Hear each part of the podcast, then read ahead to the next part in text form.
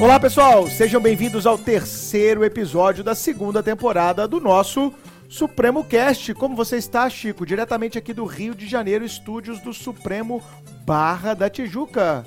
Bom dia, boa tarde, boa noite, boa madrugada, ouvintes do Supremo Cast. Bruno, estou muito bem, principalmente porque quando eu comecei a dar aula, Ah.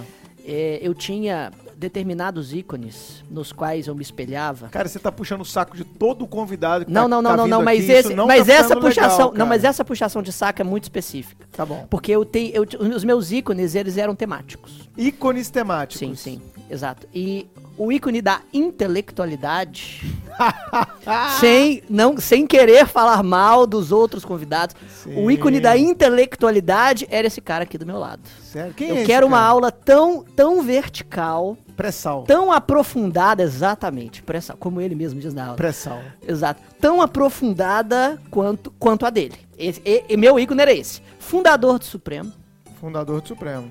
o, um dos sócios do curso, É nós, Afexio. professor de Direito Processual Penal e defensor público do Rio de Janeiro, OK. o grande Marcos Paulo. Opa, se você me inibe, Chiquinho. Pomba, se você me inibe. Quando você falou é específico, eu fiquei até meio tenso, entendeu? Temático. Específico é temático. enfim. Opa! Mas olha só, é, eu aqui fico super feliz, querido, porque afinal de contas, ouvir isso de você, que é uma referência em penal, Ah, uma referência de intelectualidade, como você próprio disse, isso é maravilha, isso é Bo- maravilhoso, bondade entendeu? sua, maravilhoso. Evidentemente que com isso você já me ferrou, né? Você já me entregou idade, né? Tudo isso, o Bruno também não ajuda, né? Fundador do Supremo, né? Supremo 10 anos, né? Vamos comemorar, né? Você, né? Enfim, você o, o quê? 2000 e você estava se preparando para o concurso? Qual era o ano? Qual era o ano? 2009, 2009, né? sim. Foi Então, pois supremo é, 2009. exato. Chiquinho foi dos primeiros Exato, nossos, exato, exato. Sim. Mas tudo bem, não tem situação. Nós estamos aí já há 20 anos, né? Estamos comemorando 20 anos esse ano de, de, de docência. Né? Sensacional. E uma coisa que nem o Bruno sabe, vou revelar agora. Opa! Que Vou revelar agora. aí, vamos lá. Você sabe qual foi a minha primeira matéria que eu dei aula? Qual? Direito Civil. Não! Direito civil? Parte geral. Sério? Universidade Estácio de Sá, campus Ilha do Governador. Sensacional. Depois eu fui para, tanto o povo não sabe disso, que depois eu fui para quê? Hum. Introdução ao Direito 1 e 2. Ah, meu Que Deus. isso, Marquito? E, na realidade, eu só fui apresentado ao processo penal, entre aspas, como professor, quando eu fui, quando eu estive defensor em Resende, em vara criminal. Porque havia um campus da universidade, Sim. lá em Resende, eles precisavam de professor de processo penal. Foi em Resende, alô Resende, tá quem for dessa região maravilhosa do sul, do sul fluminense, se sinta beijado, abraçado. Foi lá que eu comecei a minha trajetória no processo penal. Caraca, cara, eu não E a sabia. minha monografia na PUC foi, sabe o quê? Que- Processo civil. Processo. Manda E eu fui, aí eu tô entregando a Monografia você idade. diz da faculdade. É monografia da faculdade. Aí eu tô entregando a minha idade ver, né? Primeiro exame do AB. Ah, Eu sou da primeiro exame do AB. Mas não é do unificado, Primeiro não, viu, gente? exame- Não é do, é. trigésimo primeiro aí. exame do AB. Unificado 2010. Primeiro exame do AB. Sabe qual foi a matéria? Qual? Tirei 10, hein? Direito administrativo. Cara, é. Ra Rafa. É o Rui Barbosa. Rafa, Rafa, Praticamente. Rafa Oliveira, tal, Flavinha, entendeu? Cinco, mas eu pensei, não, fica no processo penal, entendeu? Então, enfim, não, brincadeira, eles são gênios. Enfim, mas é isso, é verdade, Mas verdade, isso verdade. mostra a sua cultura jurídica. Sim. E eu acredito cada vez mais, é, até porque aquela pergunta é a pergunta da minha vida, você sabe disso, pô, o cara é delegado e dá aula de civil. Na verdade, o ouvinte do Supremo Cast já ouviu isso aqui em outras oportunidades. Eu comecei a dar aula de civil antes de me tornar um delegado. Então, é, e fui monitor a faculdade inteira de Direito Civil. Mas essas interdisciplinaridades, né, Marquito, elas parecem que chocam, mas na verdade Ao demonstram. contrário, só enriquece. Sim. Só enriquecem. Claro. Só enriquece Só aula, enriquece, só aula. enriquece. Sempre menciono isso. O direito, eu até gosto de usar essa palavra, porque eu acho tenho uma palavra foneticamente falando bonita. Sabe? Visão holística. Visão sabe? holística do Ou seja, aquela. aulas. aquela Sim. você A tem que ter de a visão do todo. Enxergar Sim. o todo. Sabe? Não, não não existe esferas é, estanques. Não, as Perfeito. esferas elas, elas Até- se comunicam. o Até tempo porque a todo. ciência, a ciência jurídica é uma coisa única, ela vai ter conceitos que são naturalmente é, interdisciplinares. São vários, norma, lei, responsabilidade, Verdade. a ideia de confiança, de boa fé, ela perpassa várias matérias. E quanto mais raciocínio interdisciplinar o aluno tiver, melhor para ele mesmo será. Claro. Porque ele faz o link das matérias muito mais fáceis. Mas nós somos, acho que a expressão é essa, domesticados em faculdades, muitas vezes por vários professores que não fazem a menor ideia do que a outra matéria e ainda fazem piadinhas. Ah, isso aí é a matéria lá, nem me pergunte porque eu não sei. E isso cria muros quase intransponíveis na cabeça e nas mentes dos alunos que têm dificuldade de fazer esse raciocínio que vai para além de uma única disciplina. Verdade. E não é porque eu estou aqui é, com vocês, não é porque, evidentemente, sou professor, sócio do Supremo desde a fundação, mas eu tenho que dizer isso. Né? Uma coisa que me estimula muito, deixa muito feliz, é de estar ao lado de, de, de, de profissionais que já estão já nessa, nessa caminhada há muito tempo, há quase 20 anos, eu já estou já há 20 anos, caso do Bruninho que está aqui na minha frente, está de tantos outros parceiros, amigos, Gabriel, que participou do Pod, né, do Rafael Oliveira, enfim, a preocupação que a gente tem de estimulá-los a compreender. Perfeito. Isso que é fundamental. Mas isso choca. Sabe por que que isso choca? Por conta dessas malditas decorebas que, infelizmente, infelizmente a gente sabe disso, alguns colegas nossos insistem em É, colocar. perfeito. de achar que, que, que, que aprender direito é você, é você é, ter uma série de macetes e musiquinha e não sei o Exato, quê. exato. E aí ferrou. Porque Perfeito. vai chegar, sobretudo na fase específica, sobretudo Claro. na fase discursiva, tá lá o caso concreto. E aí? Perfeito, delegado, você é delegado, como é que você vai Perfeito, fazer? perfeito. Você é Claro. defensor, como é que você vai fazer? Você é o juiz, Exatamente. sentencia aí.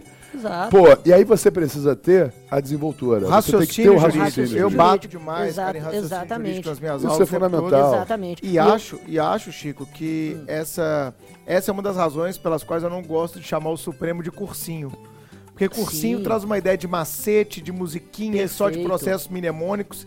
E eu acho que o Supremo é uma empresa de educação. Eu não gosto mesmo quando falam que o Supremo é cursinho, porque eu acho que tem uma pecha é, de, de subensino.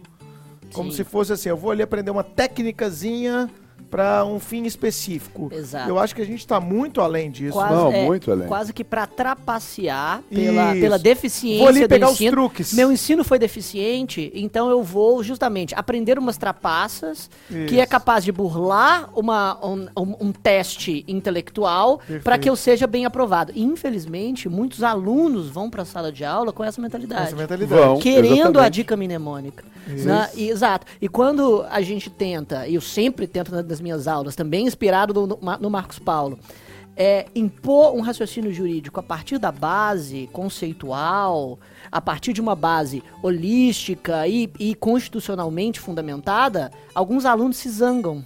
É. E o direito fico- é uma coisa só, a gente divide em Claro. ramos para melhor compreendê-los. Ponto final. Essa visão é que é a mais importante. O direito é um todo, único e indivisível. Perfeito. A gente divide em ramos apenas para facilitar a compreensão. Certíssimo. Sim, Né? e a questão toda é: direito é uma ciência. Sim. Você pratica uma ciência decorando-a? Não. Você pratica uma ciência compreendendo-a, entendendo-a. mecanismos, E claro. se você entende, você inclusive compreende a controvérsia. Perfeito. Perfeito. Ou seja, a grande questão é você não precisa ficar decorando. Ah, porque existe a posição 1, 2, 3, tal. Aí o pessoal comenta, né? Não, a minha aula, aula do Marcos é aula Kama Sutra, porque tem todas as posições, né? Possíveis e imagináveis. Pô, entendeu? Não é? Entendeu? Muito Pô, bom, primeiro de tudo, né, que, o- que o objeto do Kama Sutra, que é entre nós, é muito mais agradável do que processo penal, direito civil penal, né? Eu concordo. Já começa eu por concordo, aí, né? Eu concordo. Né? Já começa Inclusive, o Kama Sutra né? foi, É. foi uma indicação de dica suprema do Cris Gonzaga. Do Cris Gonzaga, é Quando ele verdade. aqui esteve. É né? verdade, O Cris é verdade. Gonzaga é nosso amigo, Sim. que tá devendo um vinho pra gente. É Cris, verdade. você tá devendo um vinho pra mim. Ah, o Paquito ele é... Mas, mas, É, mas nin- foi o livro que ele indicou. Mas cara, o ninguém Ele é- imaginaria você que o sabe Cris que o Cris, ele nasceu no Rio, né? O Cris, ele nasceu no Rio, né? Já, já incorporou, né? Enfim, é, é mineiro e tal, sim. Mas uma coisa do Rio, ele manteve. Kama Aquela coisa, né? Não, não, não. Não, não, não, não, não. Ao contrário. Ele é muito gogó, não tem nada disso, não. Muito gogó, só quer saber. Cris de- Gonzaga terá de- direito de resposta de- nesse Ai, podcast. Muito gogó pra caramba ele e tal, mas ele fala, tem tanto é gogó que a única coisa que pegou do Rio é aquela mania do carioca, né? Pô, passa lá em casa, passa lá em casa, nunca passa. Nunca passa. É a questão do vinho. Vamos entendeu? encontrar, vamos Esse encontrar, vamos vinho- esse combinar. vinho é lenda, é, exatamente, exatamente, vamos E- e- encontrar. Esse, esse Isso vício, aí esse é... vício realmente é bem carioca. Entendeu? Verdade, verdade. Mas todo excelente, grifado, cara. mas mão de vaca pra caramba. Mão de vaca. Tô falando de assim, vaca. todo grifado só pra ele. Agora na hora de, de, de abrir a adega pros amigos, não abre, abre nada, é ruim. Quem tá devendo um vinho também é o, é o Bernardo, que Sim. inaugurou um apartamento novo, tem uma adega gigantesca, nunca chamou a gente também. É outro mão de É vaca. outro mão de vaca, né? Outro mão de vaca. Exatamente, É pessoal. terrível. Vamos ter que dar vários direitos de resposta nesse podcast. Vamos. Marquito, já Oi. que a gente está tá falando nessa pequena introdução ao nosso episódio sobre essa forma de raciocinar, é, vou cometer uma inconfidência aqui. Vários alunos me procuram e falam, cara, é, a minha percepção do processo penal ela se divide em antes e depois de Marcos Paulo. Mas, ao mesmo tempo, esses mesmos alunos falavam assim, mas quando eu comecei a estudar, eu não tinha base para entender o que Marcos Paulo falava em sala de aula. O que, que você acha dessas considerações que alguns alunos fazem, cara? Vamos lá, sendo bem honesto, hein? Cara, eu vou ser bem sincero, né? Eu, eu confesso a você o seguinte, isso é uma coisa que você sabe, né, bem, isso sempre acompanhou a minha trajetória. Perfeito. Entendeu? E, e é algo que eu sempre fiz questão, inclusive, de manter. Porque a maior alegria que eu, que eu tenho, confesso, às vezes, inclusive, eu, eu publico isso, até algumas, algumas mensagens no- no- no- na- nas minhas redes sociais, é, é de receber mensagens de alunos que colocam sou promotor de justiça militar, utilizo seus cadernos até hoje. Sou Sim. promotor de justiça, sou delegado, sou defensor. E a coisa que me agrada é a, é a variedade. Porque, se você para pensar, e aí eu volto à questão do direito ser um só, Aham. da, da, da de toda controvérsia ter uma razão de ser. Se você compreende o fenômeno, Acabou. não interessa se, a- se você vai fazer uma prova para defensoria Perfeito. ou se vai fazer uma prova para MP, por exemplo, para pensar Perfeito. em pensamentos Ótimo. que em tese seriam antagônicos. Não. Você domina o assunto. E você sabe encaminhar a sua resposta de acordo com as expectativas, evidentemente, daquela instituição, Aham. daquela banca examinadora. Claro. Então, isso para mim, eu acho assim, é, é- é- é sensacional. E isso existe por quê? Porque, Bruno, eu, é, Chiquinho, vou ser muito sincero, eu, eu, eu acredito o seguinte, que eu tô lá, na realidade, para ser um instrumento a serviço dos alunos, das alunas, entendeu? Perfeito. A cada, e digo isso de coração mesmo, cada aprovação de aluno nosso que eu recebo é como se eu voltasse no tempo e como se fosse uma nova aprovação minha. Eu concordo Poxa, plenamente, cara. Sabe? E É a maior alegria nossa. Sem dúvida. Você recebeu uma mensagem, professor, quero compartilhar com você, fui aprovado.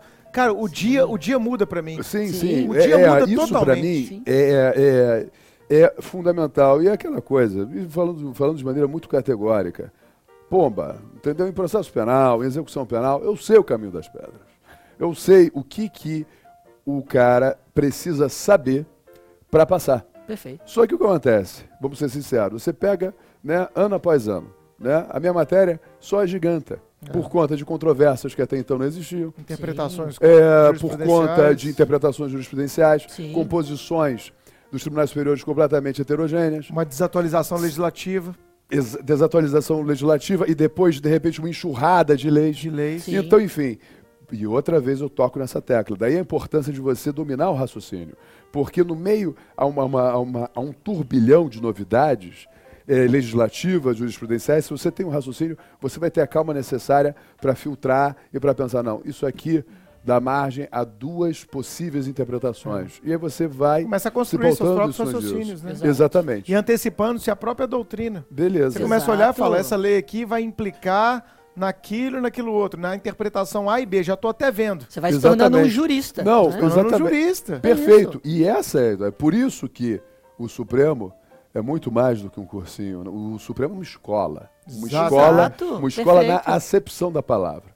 Tá? E nós estamos lá exatamente para isso, para construir o raciocínio jurídico e para formar não só operadores do direito, mas mais do que isso, é, formar juristas. Por isso que uma Sim. alegria enorme que nós temos é de verificar ex-alunos como você, Chiquinho. Pô. Sabe, sendo Flavinha. sendo Flavinha, é, Elisa, né? Elisa. É, sendo pro- professores e professores, sabe, da mais alta qualidade. Isso é fundamental. Esse- Agora, esse, aquela ponto coisa. que você tocou é fantástico, realmente, cara.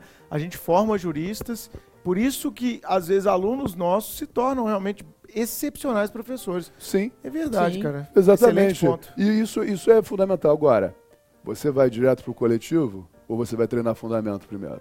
Você tem que treinar, Treinar fundamento. fundamentos, claro. Você tem que treinar passe, saber cruzar. Claro. Sim. E aí entra, para retomar a tua pergunta, a grande questão. Entendeu? Se eu vou para aula pensando o seguinte: estou dando aula para um cara que supostamente tá, teve um mínimo existencial tá, na graduação. Eu disse Sim. supostamente. Depois eu vou É, isso. exato. Teve o mínimo existencial na graduação. Muitos já passaram pela OAB. Então, Sim. se já passaram pela OAB, eu tenho que partir da premissa de que teria esse mínimo existencial também. É porque o Marcos, né, gente, fazendo só esse, esse corte, ele não leciona para a OAB. O Marcos leciona mais para carreiras jurídicas mesmo, efetivamente. Exatamente. Só fazendo esse corte para o ouvinte Sim, é saber. importante, exato. Então, eu, eu já estou partindo dessa premissa. Então, na aula, evidentemente, eu, eu, eu, eu não perco, é, é, é, é, é, eu não, não, não se perde, É, mas eu não reservo é, muito tempo para ficar definindo ação penal, para ficar definindo processo, procedimento, inquérito, eu já parto da premissa de que esses conceitos, é, pelo menos esses conceitos já estariam consolidados. Sim. Só que aí entra o que a gente já estava conversando, que é a questão de graduações que, lamentavelmente, são ruins. Sim. Uma coisa que eu sempre comento em sala é o seguinte, é impressionante, né? Não existe 10 mais vulgar do que em curso de Direito, rapaz. Todo mundo tira 10. Exato. Dois anos que eu já fui professor de graduação, pô. Exato. E aí você dá um... um- um- Cria uma ilusão, um né, cara? 7,5 Sim. pro cara. Pô, 7,5 significa que 75%, É, excelente 3 ponto, quartos do conteúdo o cara absorveu. Né? Ele fica Excelente. chateado. Fica revoltado. Como não? Ou seja, é uma galera que está acostumada a 10, 10, 10, 10. 10 é perfeição, pô. Exatamente. 10 é perfeição. E aí depois vem um choque de realidade. Porque vamos ser sinceros, entendeu? Você produz sob pressão. Você tem que ter uma pressão, você tem que ter, ah, lá, alguém cobrando você, lá. Senão você tende a ficar, o quê? Em berço esplêndido. Verdade. Então, essa pressão no direito acaba sendo postergada. Cinco anos. Até por Sim. causa. Aí entra uma questão mercadológica, muita faculdade, né? Sim. Muita Sim. disponibilidade de curso. Então, as próprias faculdades têm um medo de apertar o aluno e perder o aluno. Exatamente. O Chico também leciona em sim, graduação, sim. né? Eu leciono em graduação justamente e, infelizmente, é, uma parte considerável do mercado de direito hoje está tomado por corporações que, infelizmente, né, querem ah, vender o curso mercadologicamente, não se preocupam tanto É uma com, commodity. com a qualidade, exatamente, É uma uma commodity commodity, exatamente, e o que eles fazem para ir retirando paulatinamente o poder do professor de, é, de reprovar, de avaliar. É, fazem material didático e vendem o material didático para o aluno como sendo aquilo que ele precisa para poder aprender uma ciência complexa como direito. Como era Pois é. vários colégios de ensino médio no Exa- passado. e exatamente. hoje, né? E cobram do professor lecionar a matéria dentro dos limites do material. E algo que eu sempre me recusei a fazer. Que às vezes nem Sempre. foi o Sim. professor que elaborou, né? Exato. E nem, e nem E- foi um professor detalhe, gabaritado né? que, que elaborou. Não elaborou e muitas vezes com erros técnicos, né? E muitas vezes É. desatualizado. Exatamente. É, o, material, o material de três anos atrás não, não, não pode se prestar. Pra a- processo penal, imagina. Exatamente, a processo penal, a, a formar juristas. no direito Verdade, não, não dá. Impossível. Não dá. dá. Então você tem que. eh, Você parte da premissa, né, nas minhas aulas, de que esse, esse fundamento mínimo existe, mas nós sabemos que eh, nem sempre isso acontece. Verdade. E aí, em tese, você fica, em- princípio, com uma escolha de Sofia. Exato. que é ou dar uma aula super padronizada, nivelada com todo o respeito por baixo, Baixo. ou você dá uma aula num padrão elevado daquilo que efetivamente o nosso aluno encontrará em Perfeito. concursos, Perfeito. tá? Principalmente Concursos, prova discursiva, sim, prova, prova oral. discursiva, Sim, oral, sim. né? É, a magistratura, MP, defensoria, delegado. E aí a gente tem que entender, isso é uma coisa, entendeu? Eu digo isso muito importante, enfim. é, é, é muito importante a autocrítica, cara. Claro. E falta muito Sabe, hoje, né, sim. cara? Muito. A autocrítica é muito importante. entendeu? É a pessoa gerar, chegar e ter maturidade, pensar o seguinte, pomba, cinco anos de faculdade, era para eu ter estudado, não estudei.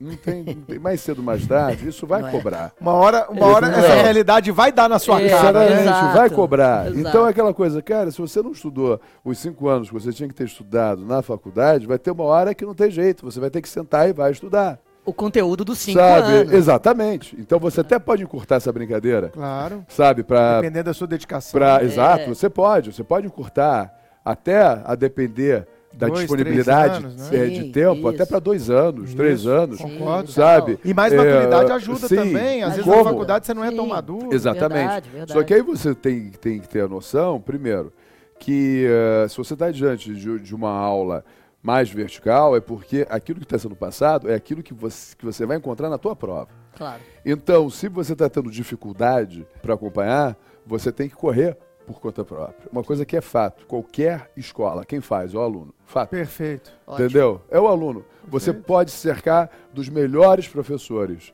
Nada é, supera o fato de você ter o material, chegar em casa e você estudar e absorver esse material. A gente conversou com, Com o. Kerly na, na- no episódio passado, Marquito. O Kerly Rubach, de Sim. Previdenciário, teve aqui com a gente falando sobre reforma da Previdência no último Legal. episódio. E ele estava contando o quanto ele é autodidata a vida inteira. E a Uhum. gente falou um pouco do quanto que a educação de adultos ela necessita de um autodidatismo, né? É muito Sim. Lógico, importante isso. isso. é super É importante. se libertar daquelas amarras da infância e da adolescência, onde poucos eram autodidatas, e passar para uma fase adulta onde você vai aprender consigo mesmo, né? Exatamente, Sim, sim. sem dúvida. E a contemporaneidade pede cada vez mais Sim. isso em todas as áreas, né? Sim. Você não Pela vai ter tutor velocidade- tudo, né? É. Não, e pela velocidade com que todos coisas os, mudam, exato, todas as dinâmicas profissionais mudam hoje em dia. Sim, exatamente. Daí a importância né, de, de, de, de- de você é, dar uma aula vertical, até porque é engraçado, né? Mas isso, no fundo, no fundo, acaba sendo um fator que economiza tempo. Por que sim. economiza tempo? Você analisa um assunto controvertido, que muitas vezes vai ter três visões e mais jurisprudência. Se ele corresse, se o aluno corresse por conta própria, ele teria que pegar pelo menos três livros Sim. e mais fazer uma pesquisa que é chata. É chato, lógico que é. Jurisprudencial. Claro. Jurisprudencial. Sim. E Então- com o risco de não pegar o último acordo. Exatamente. Exato. Nós jogou Exato. o tema lá, apareceu o primeiro Pois acordo. é, vou que ver. já não, votou, é. aqui já votou. Exatamente. E aí, você já traz tudo isso mastigado. Na realidade, é tempo que você está economizando. Óbvio que É, você é- tem é meios, o né? professor como catalisador do conhecimento. Exatamente, Um exatamente. instrumento. né? Claro. Exatamente. E é óbvio, jamais, imagina, com a intenção de, de, de, de, de substituir livros que são fundamentais, até porque é no livro que você enriquece o vocabulário, é no livro que você Estrutura desenvolve a sua resposta, Sim. tudo isso. Mas é inegável que ajuda no sentido de que, tendo um, um- um caderno realmente muito bom, você vai para o livro, sem sombra de dúvida. Mas você vai para o livro muitas vezes a, um a título complementar. Ou Perfeito. seja, Sim, claro, é, claro. é, é, qual foi o assunto que não deu tempo para ser examinado? Que vai ser um assunto residual. E aí, Esse cara, assunto residual E- vai para o livro. Exato. E se o aluno não tiver, claro, a base conceitual necessária, é claro, ele vai para o livro inicialmente, é, e já adquire aquela base necessária do livro e depois o complementa com sua aula, né, de, de forma até circular. Sim. Eu sempre me lembrei, é, sempre me lembro de você dizendo, é, enquanto professor na sala de aula, que o, o maior favor que você fez a si próprio na graduação foi ter estudado um livro por matéria. Exatamente. E isso que Digo você isso, é, é, exato. abertamente E, e isso que você falou agora também é muito importante. Ah, os alunos subestimam o quanto que a leitura de um, de um livro jurídico, e não só jurídico, vai enriquecer o seu vocabulário. Porque a a- não só o seu vocabulário escrito, mas a forma como você se comunica. Você sabe o livro que me desafiava? Hum, qual? É o Mário. Caio Mário. Todo mundo, Eu não cara. aguentava aqueles parágrafos todos em latim. É, E gigantes, aí, gigantes. e aí o que acontecia? Aí eu ficava desafiado, cara.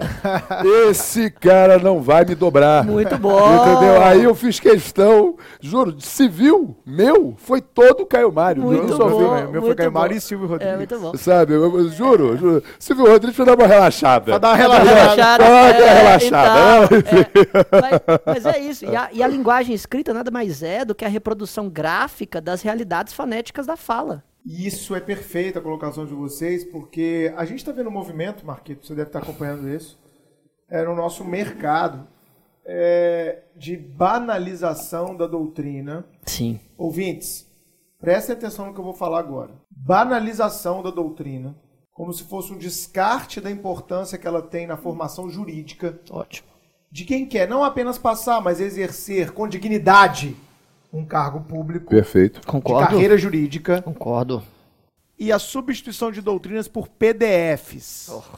Né? Essa Isso é está lamentável. virando uma febre, e é uma febre que, olha, podem me criticar à vontade, meu lombo é forte, a casca é dura, e eu vou falar uma coisa aqui bem, bem, bem tranquila, tá?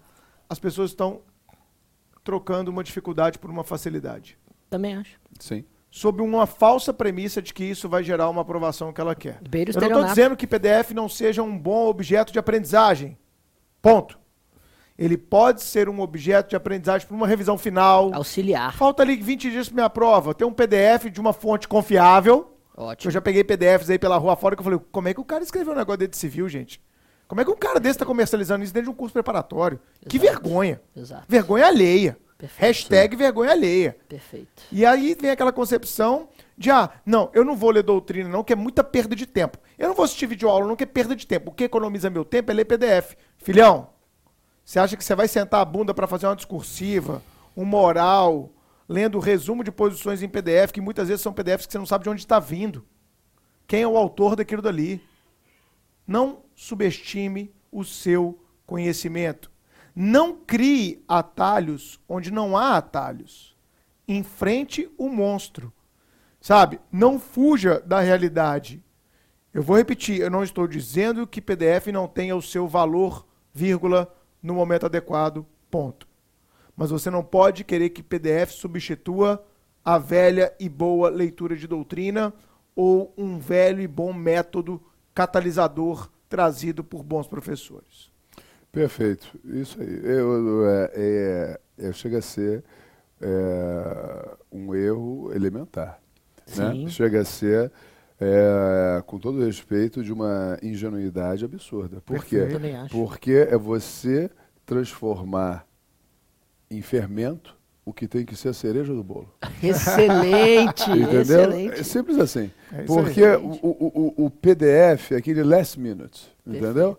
Como, por exemplo... E não substitui caderno Isso. também, Marquito. Não, Porque o caderno você tem a sensibilidade de você estar escrevendo. Quantas vezes que eu fiz prova que eu lembrava o que estava escrito no meu caderno que eu tinha escrito? Porque você filtrou Eu o ouvi a voz do professor na hora da Exatamente. prova. Quantos alunos falam, Bruno? Eu ouvi a sua voz na hora da prova. A Eu lembrei do que você colocou no meu caderno. Sim. Sim, a grande questão toda é essa. O que, que é o PDF se nada além de um texto?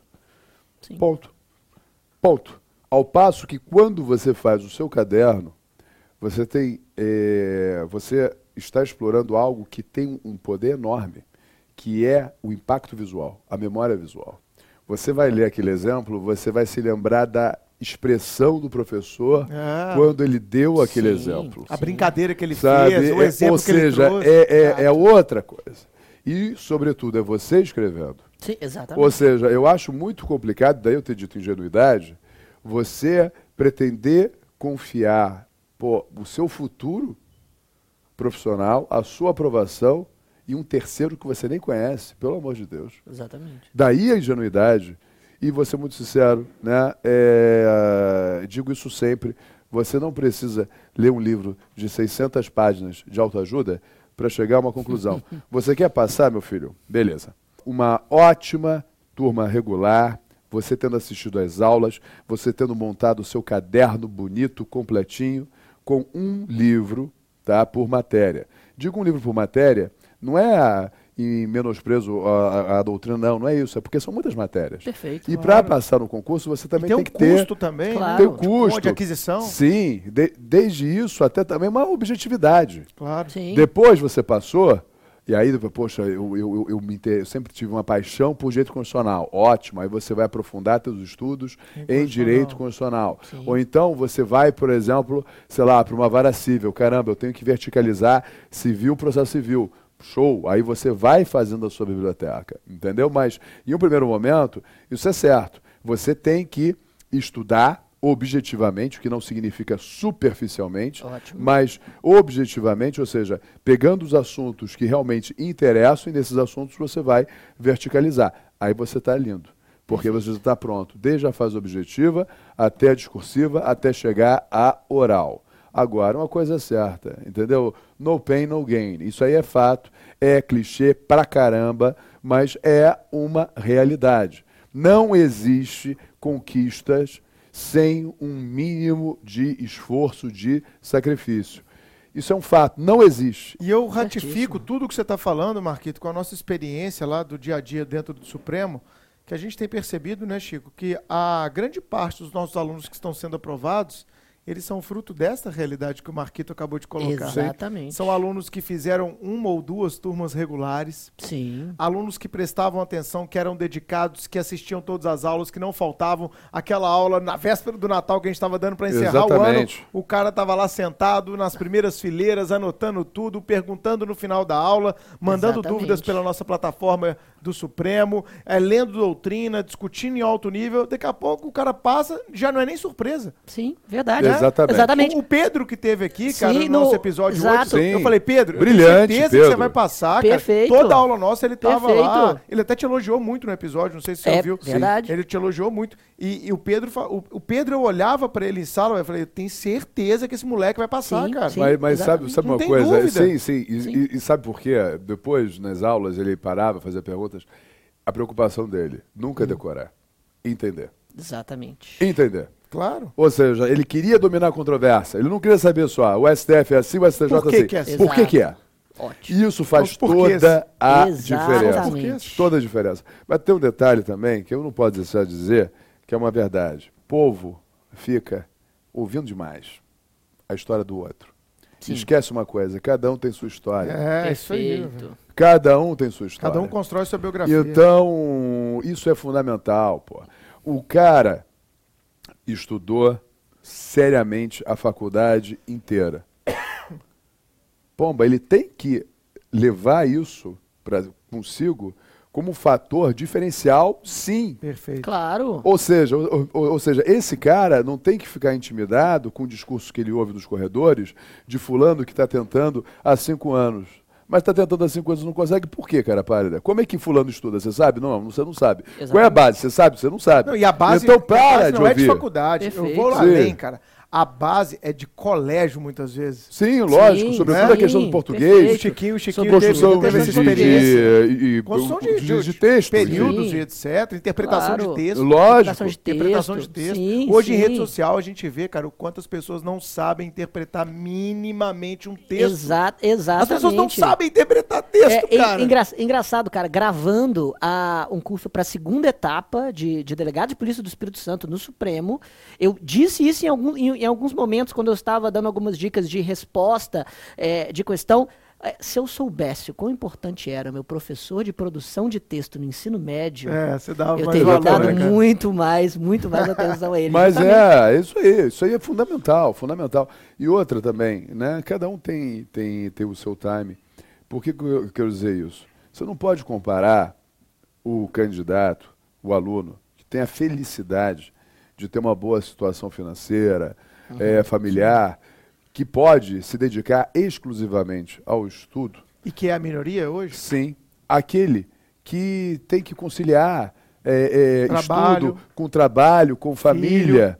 Então, ele tem que entender que, para que ele consiga realmente descobrir todas as matérias, ele vai demorar um pouco mais do que aquele, evidentemente, que só estuda. Claro. Pela singela razão de que aquele que só estuda vai cobrir uma carga horária de estudo Maior. infinitamente maior do que a sua. Natural. O que não significa dizer Isso que aí. seja melhor do que o outro, muito pelo contrário. Porque aí eu também tenho que dizer que esse cara passando vai ter mérito, merecimento maior do que o Sim. outro. Não que a aprovação do outro não tenha valido nada, óbvio que não.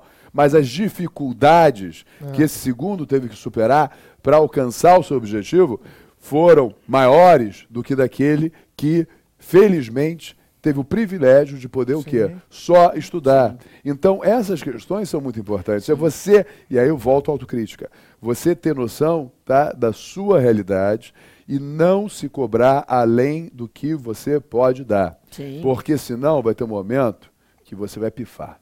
Essa que é a verdade. Crise de ansiedade, Sabe? Lógico, síndrome você vai pifar. pânico. Concurso não é prova de 100 metros. Não é, prova de 200 metros. Concurso é maratona. Sim. Resultado, se você, pá, explodir no início, você não chega ao final, porque você vai estar completamente E isso alinha- desgastado. Exato. E essa fala do Marcos, ela alinha perfeitamente ao que a gente sempre tem trabalhado aqui no Supremo Cast. A, a gente está clamando para que os nossos alunos, ouvintes do Supremo Cast, cuidem sempre de uma coisa que é fundamental e que muitos durante essa caminhada perdem, Marquito, que é o equilíbrio. Lógico. O equilíbrio emocional, né, de, de entender os momentos, de saber que haverá reprovações, frustrações, decepções, De alegrias, reconhecer um momento que hoje deu.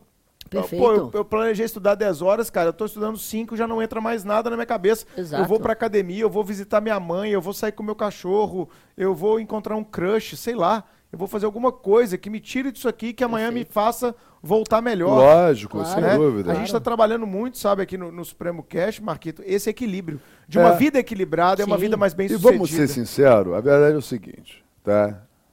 Se é pra soltar o verbo, eu vou soltar o verbo. Bora. Por favor. Por favor, Tá. Solte aqui é o seu. verbo. São 20 anos, são 20 anos é, como defensor, tá? Certo. E com passagem, inclusive, no Supremo Tribunal Federal. Vamos falar Vamos disso. Fala disso. Olha só, eu conto nos dedos de uma mão as pessoas realmente geniais com que eu trabalhei. Verdade. Hum, A maioria é o quê? Uma, uma galera óbvio, inteligente, mas Aham. que teve disciplina, método, objetivo. Esforço. Perfeito. E cara. alcançou. Ótimo. Ponto. É a grande Ótimo. maioria. Ou seja, Ótimo. ou seja, ou seja, nada de ficar dizendo, entendeu? Que quem passa em concurso é genial, Não. Idolatrando, é gênio, idolatrando. etc. Não, Não, não. não, não, não, não, não, não existe isso. O que existe sim foi um resultado merecido de muito trabalho, trabalho focado, com disciplina e que, obviamente, se houver constância, que é a constância que é mais importante, Isso aí. Sim. porque o Bruno comentou, tô cansado hoje, beleza. Duas horas, já deu, beleza, sem problema. Não pode sem ser todo pressa, dia, mas tal. se Sim, é, sim. é, autocrítica, Duas horas, autocrítica exatamente. de novo. Exatamente. Então é por aí, sabe? Por quê? Porque é, a verdade é o seguinte, para ser gênio, não pode ser vulgar. Você não encontra gênio em tudo quanto é esquina. Não, Eu, eu adoro Pô. essas citações do é verdade, pô. Gênio, gênio não pode E ser, uma ser, vez- ser corriqueiro, vulgar, Muito pô. Uma vez um amigo Entendeu? Não pode ser perfunctório. E uma vez um amigo nosso falou, não vou falar o nome dele aqui porque eu não sei se ele quer que revele isso, mas é um amigo nosso, doutrinador, falou assim, ó, olha, os grandes gênios não estão no direito. Os grandes gênios estão na física, na matemática e etc. Gênio, é. gênio mesmo no direito é um em Não. cada milhões, entendeu? Não, mas isso é a pura verdade. Tanto é que isso eu digo, eu digo, né? eu digo as coisas. Tem um holocausto, blue, né? Acaba tudo. O nosso conhecimento não vai valer pra porcaria. Pra nada. Nem de reconstrução. nada, Você nem vai precisar de quê? Né? Você vai precisar de médico, você Engenheiro. vai precisar de físico, de engenheiro, Engenheiro. de químico. Ou seja, a gente está no campo da benfeitoria voluptuária. Entendeu? No âmbito da ciência. A gente está no Deus. campo da benfeitoria voluptuária. Sabe por quê? Quando que a gente vai entrar em cena? Quando a sociedade for reconstruída, começar a se desenvolver, começar a ficar complexo demais, Isso. aí vai começar a dar merda. Aí começou a dar merda, aí Chama eu nós. tenho direito. Opa, calma aí. Pô, Exato. pô, a família ali é, pediu divórcio tal, como é que a gente vai fazer isso? Tal, Repartição de bem, o cara cometeu um crime. Exato. Aí, ferrou. Mas acabou. no, no, no, no início de tudo, no ponto zero, reconstrução, é nada. nada. Então, Nada. menos, bem Exatamente. Por isso que menos. os alemães, Bem na época menos. da hermenêutica filosófica, eles chamavam né, das ciências duras. As Aham. ciências duras não tinha nada de ciências humanas, era só ciências Não, exatas. Mas é, mas é, mas é Exatamente, lógico. Ciência humana é soft science. Mas é, isso é, exatamente. isso é pura verdade. Ah, mas Adorei. O- Se o mundo acabou, daqui a dois mil anos a gente forma um jurista. Por enquanto, por enquanto a gente vai Mas cuidar do que, do que é, realmente mas é, mas é a pura verdade. É a pura verdade, né? Mas Bom, é, é, só, só, só, só essa questão que eu acho só importante, só para fechar, o seguinte, ou seja, você- você, não tem que pensar que o cara que passou é gênio. É fruto de um trabalho muito bem realizado. Até porque você está estudando, estudando, estudando, estudando. Vai ter um momento que você vai atingir o que eu chamo de ponto ótimo. Sim. E aí você está fazendo, por exemplo, três concursos E aí simultaneamente. você escolhe. Aí você acaba passando Você nos escolhe a três. carreira. Sim. O que significa que você é genial? Não. Significa que você é inteligente, significa que você está colhendo os frutos do- do- do- do- do- da sua perseverança, do seu Perfeito. trabalho. Entendeu? E ponto. Pra quê? Pra pessoa, porque às vezes eu vejo assim, ah, não, não vou fazer esse concurso porque esse concurso é demais pra mim. É autoestima, ah, né, cara? não, para, não Eu pensa também isso não. eu odeio Sim. esse tipo de frase, Não cara. pensa isso não. Ó, não pensa ouvinte, isso não. ouvinte, eu odeio esse tipo de frase. Ah, isso é demais pra mim. Tem muita gente que me pergunta assim, né, por causa da minha coordenação específica. Bruno, eu tô pensando em estudar pra delegado, mas antes eu quero fazer pra agente escrivão. Eu falo, então eu estudo pra delegado, pô. Por que que você vai estudar pra agente escrivão? Que pode Se você já falou que menos. você quer estudar pra delegado, eu não entendi a sua fala de que quer fazer pra agente escrivão. Né? Exatamente. Inclusive, eu tenho uma teoria. Hum. Tá? Vamos polemizar aqui. Tem Vamos muito lá. agente escrivão hoje, Brasil afora, frustrado, porque na verdade queria fazer delegado, não fez, fez agente escrivão. E aí o que acontece? Fica um servidor público frustrado. Em conheço dezenas. Assim como tem no Ministério Público. Assim como tem no Judiciário. Analistas Sim. técnicos que queriam fazer prova para promotor e para juiz. Acabaram fazendo, no meio do caminho, passaram, começou a ganhar salário, começou a trabalhar, esqueceu, deixou os estudos de lado e acaba sendo é, um servidor relativamente frustrado. Exato. Não que, Sim. Isso acontece exatamente, bastante. exatamente. Não que essas profissões também não sejam necessárias e não Dignas, que e não, não, que quando outra. exatamente e não que quando a, a pessoa queira por exemplo ser analista ah não eu, eu prefiro Isso é ter menos, uma claro. exato eu, eu prefiro ter uma, uma responsabilidade Menor. diminuta para para poder investir na minha família investir em outros planos E isso tá Ótimo, cada vez mais excelente comum, cara. perfeito isso, é digno também, Também mas acho. exato você está frisando justamente no- no- nos, nos pontos é, Da em que fala do Marcos. perfeito em que, em que a pessoa não tem não esse se objetivo sente capaz, ela não se sente Exato. capaz e procura uma Perfeito. carreira, entre aspas, meio, é, ao invés de procurar a carreira fim, a carreira topo Exato. daquela instituição. Verdade, É. é, a questão, a questão assim, todas, essas, todas as carreiras são importantíssimas, até porque são os analistas que fazem tocar realmente. Claro, eles que conduzem os a, órgãos. a, Claro, a polícia, a magistratura, o MP, é, defensorias públicas mais bem estruturadas que já tem esse corpo é, de profissionais, Sim, sim. enfim, e evidentemente que, que, que merece todos os nossos elogios. Mas e- existe também um dado, que é um dado estratégico Sim. que é o seguinte, existe, até porque existem matérias que têm um peso nos concursos para essas carreiras que não tem para delegado, não Claro. tem para magistratura, não tem para MP, não tem para defensoria. Língua portuguesa. Cito dois. Sim. Informática e língua portuguesa, Língua portuguesa, informática. Entendeu? Então, Exato. ou, ou- ou seja, eu até costumo dizer que em verdade, em verdade, são estratégias Completamente é, diferentes. completamente diferentes. Sim. Isso aí. Completamente diferentes. Ou seja, estamos diferentes. voltando naquela velha e boa discussão. Se você tem um cargo que você sonha com ele, procure esse cargo. Lógico. né? Sim, Procure sim. esse cargo, foca nele, o que não te impede de eventualmente no meio do caminho fazer outro concurso né, que você julga de uma hierarquia menor. É, mas ao passar nesses concursos, a minha recomendação com o tempo de, de, de, de carreira pública que eu tenho é não abandone seus sonhos. Lógico. Sim, Porque no claro. primeiro momento parece muito legal, aquela carreira está muito boa, você não tinha salário, agora você tem. Mas em 3, 4, 5 anos, aquele sonho volta, tá? Aquele sonho volta a martelar na sua cabeça e você começa a ficar frustrado por aquilo que você não viveu. Isso é um dado da realidade que eu tô trazendo para vocês. Pode conversar com muita gente rua fora, vocês vão encontrar esse dado da realidade.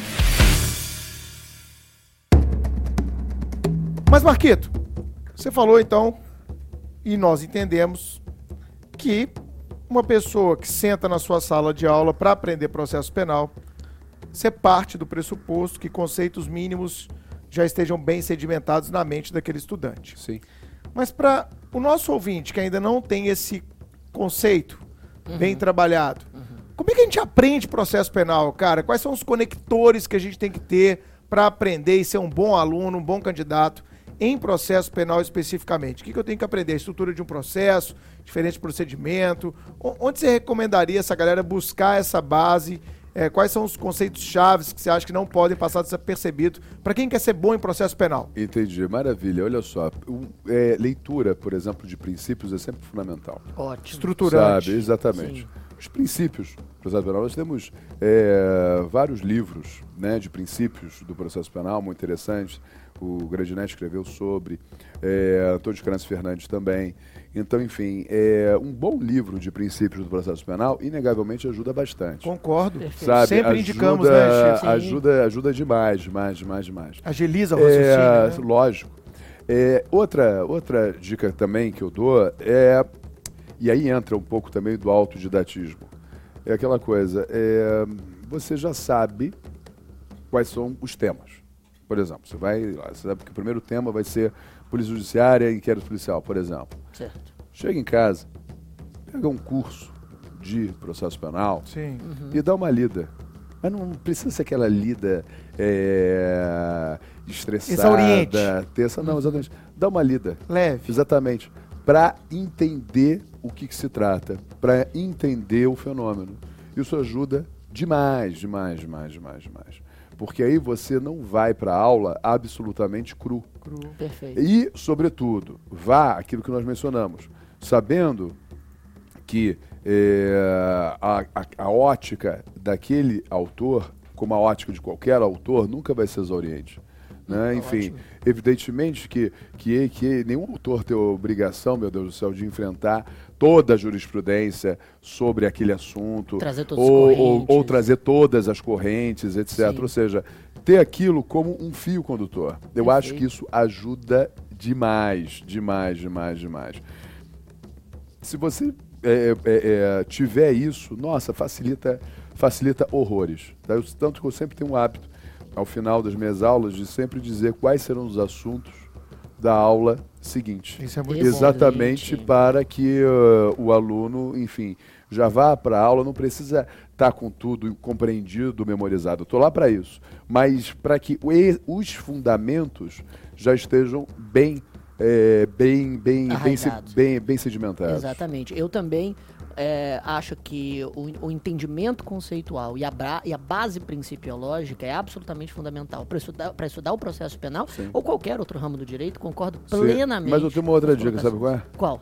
Reaprendizagem jurídica. Boa, garoto! É, entendeu? Isso ajuda Esse demais. curso- Isso aí, Exato. pô. Quem É, teve não, essa não, essa ideia, ideia pô, foi foi- sensacional. Teve Parabéns. ideia, foi Foi o. Bruno que teve essa ideia, né? A sua, sua humildade. É, bom. não me dizer isso, é Exato. fundamental. Fundamental. Sensacional. Porque eh, aí é. Aí, e o resto deixa, deixa, deixa com a gente, entendeu? Exatamente. Mas eh, essa percepção ela é, ela é realmente fundamental. Fundamental. Muito bom, muito fundamental. E outra também, né? Enfim, tomar muito cuidado com o informativo, né? De, de, de jurisprudência. Tomar muito cuidado, o Bruno vai concordar comigo, quanto a resumos de informativo de Uhum, jurisprudência. Que isso hoje é que eu fico estarrecido. Porque às vezes eu vejo autor único comentando todos os julgados do Supremo Tribunal Federal e do STJ. Ave Maria. Como é que ele tem, uma, tem condição de comentar adequadamente julgados de direito civil, de penal, processo penal, Pera, constitucional, mas- administrativo? Uma pessoa. Meu Deus. sabe? Isso é complicado. E isso é um outro material que eu vejo os nossos alunos recorrendo. E é Poxa. fundamental, mais uma vez, o espírito crítico, entendeu? Para notar, não, isso não é possível. E aí o que acontece? Muitas vezes vai reproduzir, floreando um pouquinho o pavão, o que está naquele informativo. Que Perfeito. muitas vezes, e isso é importante, a passagem do Supremo me mostrou isso, já era algo, já era um sentimento que foi confirmado. Tem determinados julgados que você tem que desconsiderar. Porque são entendimentos, um julgado completamente político isolado, que não pode ser potencializado. Isso é complicadíssimo, né, Sim. cara? O aluno ter Exatamente. essa autocrítica de saber Sim, sim. quando é um julgamento. Mas aí, é- aí entra a gente, aí entra as nossas aulas, aí entra o pensar, aí entra o ajuste fino. Isso é Verdade. fundamental. Isso é fundamental. Entendeu? Às Porque para leitura- notar. Tem gente que critica, né? A aula de informativo, cara, ó, a aula de informativo é tão importante, cara. Sim. Sim. Você dá o Sim. contexto, que não fica aquela coisa, né, meio solta. Exatamente, mas Exatamente, por né? que e isso me isso, e isso me deixa tá, tá me deixando muito preocupado. Porque eu tenho visto que esses resumos, repito, muitas vezes feitos por uma pessoa única de todos os julgados, matérias. tem eh, gerado desinteresse dos alunos em aulas de informativos comentados, porque eles acham realmente que a gente vai para essas aulas só para reproduzir o que Ah. está no julgado. Pomba, lógico que não. Pomba. Pra Atenção, isso- pra mudança isso- de entendimento, é. atenção É, pra esse aqui, Pra ó. isso, pra isso, eu, pô, pra isso, caramba, basta ser alfabetizado. Não é? Aí você lê. Fala exatamente Entendeu? a mesma Exatamente. coisa. Agora, agora é, é um cenário diferente, até porque, por exemplo, você tem. Quer ver uma percepção importante pra caramba? Você tem um julgado, é um julgado da quinta turma da CJ. Sim. Mas a sexta turma tem entendimento completamente diferente. E Isso na sua aula é Exato. toda hora. Eu já assisti muita Perfeito. aula sua pra aprender, sim. cara. É, a e, sua ó, aula é toda hora. A aula do Marcos Paulo é Exatamente. assim, quem nunca viu, gente. Olha, a quinta turma pensa isso aqui, mas o problema é que a sexta turma está pensando assim, a corte especial tem um terceiro entendimento e que contraria ainda o da primeira turma do STF. Você fala, STF. puta que pariu, velho. Exatamente, é isso aí. E aí você tem que. é, e, e- e isso é um problema sério. E aí eu volto à questão também. Você falou muito bem, eu gostei dessa palavra. Equilíbrio dos nossos candidatos. Isso é fundamental. Porque eu vou vaticinar isso. Isso infelizmente vai acontecer. Você vai fazer um concurso, você vai marcar uma alternativa que está a correta sim, mas o raio do gabarito vai colocar em sentido contrário e vai ser confirmado. Você não pode se abater por isso. Mas infelizmente isso vai acontecer Acontece por quê? toda hora. Sim. Mas vai acontecer por quê? E aí, Você e não aí, AB agora, a gente tava conversando Sim. hoje, né? e aí é outra coisa que você tem que entender, querido. Por favor, tá? nós até temos a Poliana da nossa equipe, tá? Várias Polianas, né? Tem várias Sim. coisas. Exatamente. Todas um amor de pessoa, to- todas são um amor, beijo em, beijo em todas. Mas o mundo não é poliana, cara. Entendeu? Põe isso na cabeça, cara. Entendeu? Por quê? Porque você vai pegar uma banca examinadora. Tá, aí você lá, o chefe, aí você pensa, porra, fulano é parceiro. Meu brother. É. Meu brother, vem cá. exato. Vem cá, seu Olá. examinador. Ele tem tal. mestrado. Aí é. é. Eu sou sucesso de qualidade. É. Ele tem Exato. mestrado. Exatamente. Aí ele vai pegar, olhar um, um julgado qualquer, pô, gostei disso, vou cobrar isso. Aí cobra isso, quando na realidade é, é uma posição de turma Isolada. Completamente isolado. que, que toda a vai na contramão. Exato. exatamente, do próprio tribunal, por exemplo, Tribunal. vai na contramão do Supremo Tribunal Federal. Demais. Isso Exato. aconteceu Acontece, cara. demais, demais, demais. A Perfeito. questão, por exemplo. Ué, Marquito, um corte. Prova agora, a última prova de delegado que a gente teve, agora um mês atrás, lá em Vitória, prova de delegado do Espírito Santo. A equipe do Supremo fez 17 recursos de sei. 100 questões. Nós estamos falando de 17% da prova impugnada, gente. Exatamente. É Não muita pouco coisa. Não, é. É. E se espremesse, né, Chico? Dava pra fazer Dava mais pra uns fazer cinco ou mais seis ali, também. Sim, cara. sim, sim, sim. Né? E isso ocorre, isso ocorre. Isso ocorre por quê?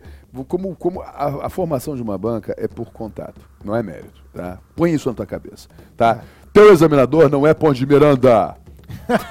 Teu examinador não é Nelson Gria, cara, entendeu? É, é verdade. um, muitas vezes é um cara qualquer, entendeu? verdade. então, enfim, vai ter E isso. vaidoso muitas vezes. Ô, não, isso é Exato. fato. Vaidoso. Exato. Não, não, não, não. A Que vai- acha que sabe pra caralho. Exato. vaidade e burrice andam lado a lado. Sempre. Perfeito. Tá? Porque às Porque a a vaidade é a sim. blindagem da fraqueza.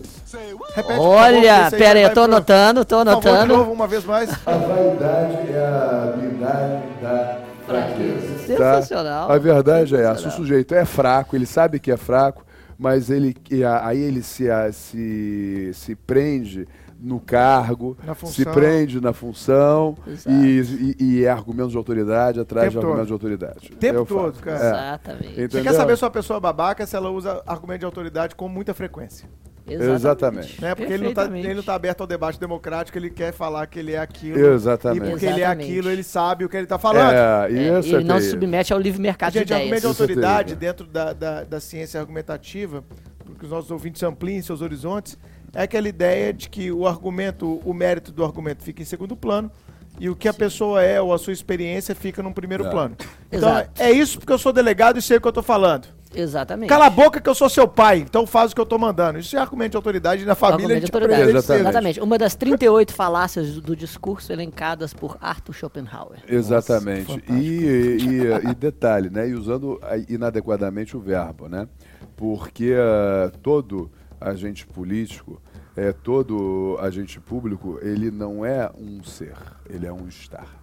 Perfeito. Eu Ótimo. sou Um Marcos. vídeo meu no. YouTube sobre isso, cara. Tá, eu sou Marcos, o Bruno é Bruno, é, Chiquinho é Chiquinho. Ou seja, na realidade, eu estou o defensor, o Bruno está o delegado, tá? Ou seja, não confundir, tá?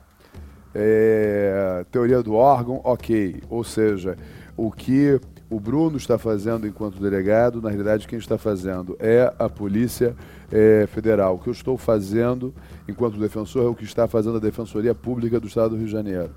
É, um promotor oferece uma denúncia, na realidade, essa denúncia está sendo ofertada pelo Ministério Público. Essa justa posição para aí. Ponto. Nada além. Perfeitamente.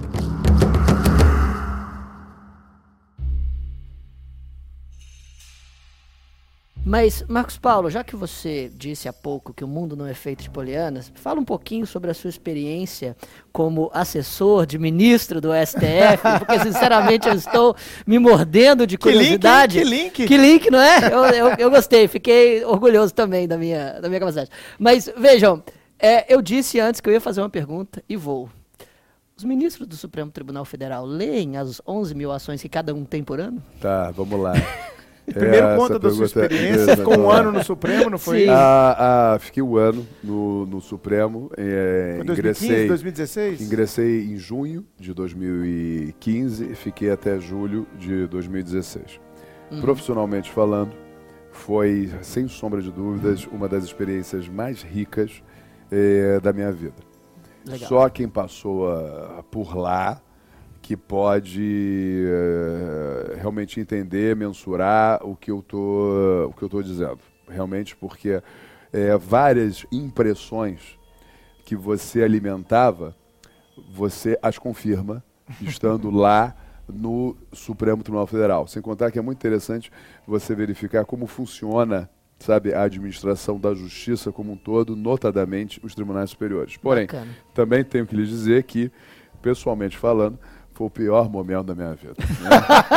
Porque eh, eu nunca trabalhei tanto na minha vida. Nossa. O primeiro semestre eu fiquei uma jaca de gordo. Nossa senhora. Comendo tudo Porque errado, sem É, fazer Tudo exercício. errado, fazendo exercício, sem fazer exercício.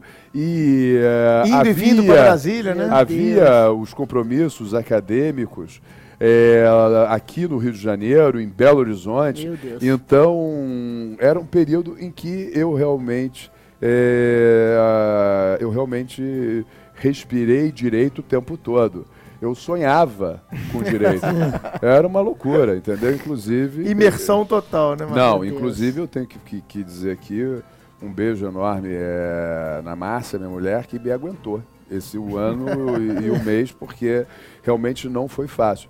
Havia situações nas quais eu só chegava em casa sábado, nove da noite, vindo de BH, para voltar segunda-feira para Brasília. Meu Deus. Sabe? E isso durante uh, o ano e um mês, então devo dizer que Márcia foi realmente uma, uma, uma, uma, uma leoa.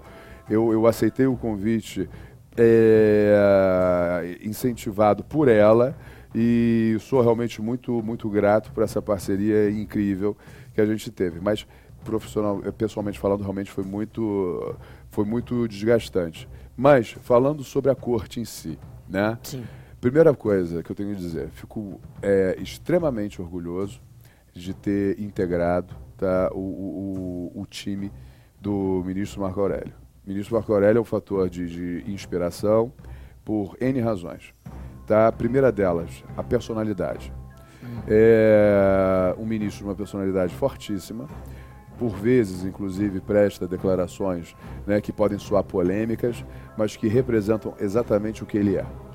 É um ministro que não se curva a pressões políticas de qualquer ordem e que tem, na realidade, é, absoluto amor ao que faz e, e respeito e deferência a um diploma legal que é a nossa Constituição. Então, nesse aspecto, ele merece todos os elogios. E devo Bacana. dizer que, que, que nessa toada também, os dois decanos, né? ele, o vice, o ministro Celso Melo. O ministro Celso Melo, Chiquinho, é impressionante, ele é notívago, tá? ele, ele produz à noite, Produz na entendeu? madrugada. Produz ah, na, na, na, na madrugada. Tanto que o gabinete dele funciona é, é, é, é, é, ativamente durante Poxa. a madrugada. Muitas vezes ele saiu já é, do gabinete no amanhecer. Meu Tá? Deus. Por isso, inclusive, aí o pessoal não sabe. Por isso, Bruno, que o pessoal critica lá quando é televisionado o Pleno do Supremo. E muitas vezes a, a sessão começa sem o Celso Melo estar presente. Mas por quê? Porque ele ficou Até trabalhando até seis da manhã, sete da manhã. E como ele é o último mesmo a votar, enquanto decano, é natural Chega que, no final que, e vota. que, eh, que ele, que ele não esteja presente logo no início da, da, da, da Da sessão. sessão. até porque é outro ministro extremamente comprometido. Outra coisa que me chamou muita atenção, e aí já respondendo diretamente a tua pergunta, Por favor. é, ministro Marco Aurélio lê tudo. É mesmo? Como é que era. Isso eu posso dizer, não é qualquer descri- não é indiscrição. Enfim, ao final do dia, todas as, as, as, as- as propostas né, de voto, relatórios, eh, são encaminhados para a residência. Uhum. E todas elas voltam da residência com correções. Correções, inclusive, quanto a palavras, erros de português e tudo marcado com tinta vermelha. Poxa. E num papelzinho, inclusive, que eu guardo como um, como um troféu, diz assim, doutor Marcos Paulo, meus cumprimentos. Muito bom, sabe? Porque ele é extremamente, extremamente rigoroso. Agora, ele lê tudo. Poxa. Ele, ele, ele sabe tudo e tem um detalhe. Os gabinetes, não sei se continu, do, do Marco Aurélio se continua assim, não sei se do ministro Celso Melo continua assim. Mas os dois gabinetes que não aceitavam juízes auxiliares. Por quê? Com o argumento, o juiz aqui sou eu. Eu acho isso muito, é, Nobre, né? muito nobre, Uhum. porque é o apego ao nome. Ou seja, saber que aquela decisão que está sendo tomada, ok, teve a intervenção de um corpo eh, de analistas, de um corpo de assessores, mas é uma decisão realmente da minha, realmente do ministro Marco Aurélio, realmente do ministro Celso Mello. Então, digo que não só como operador do direito, como jurista, mas como jurisdicionado, sobretudo, eu fico muito tranquilo e confortável de saber que existem juízes assim, sabe, com J maiúsculo. Excelente. Sabe, isso é uma coisa Que assim bom. que me chama muita atenção. Agora, Vamos falar lá do Agora. podre aí, cara. Lá do podre. calma, exatamente. Tenta, Tá tentei muito- explorar, tentei explorar tá um ponto que eu achei que É. Vamos ia pra pegar, mas não A consegui. audiência quer podridão, Por favor, cara. pelo menos uma. Deixa eu começar, né, primeiramente suave.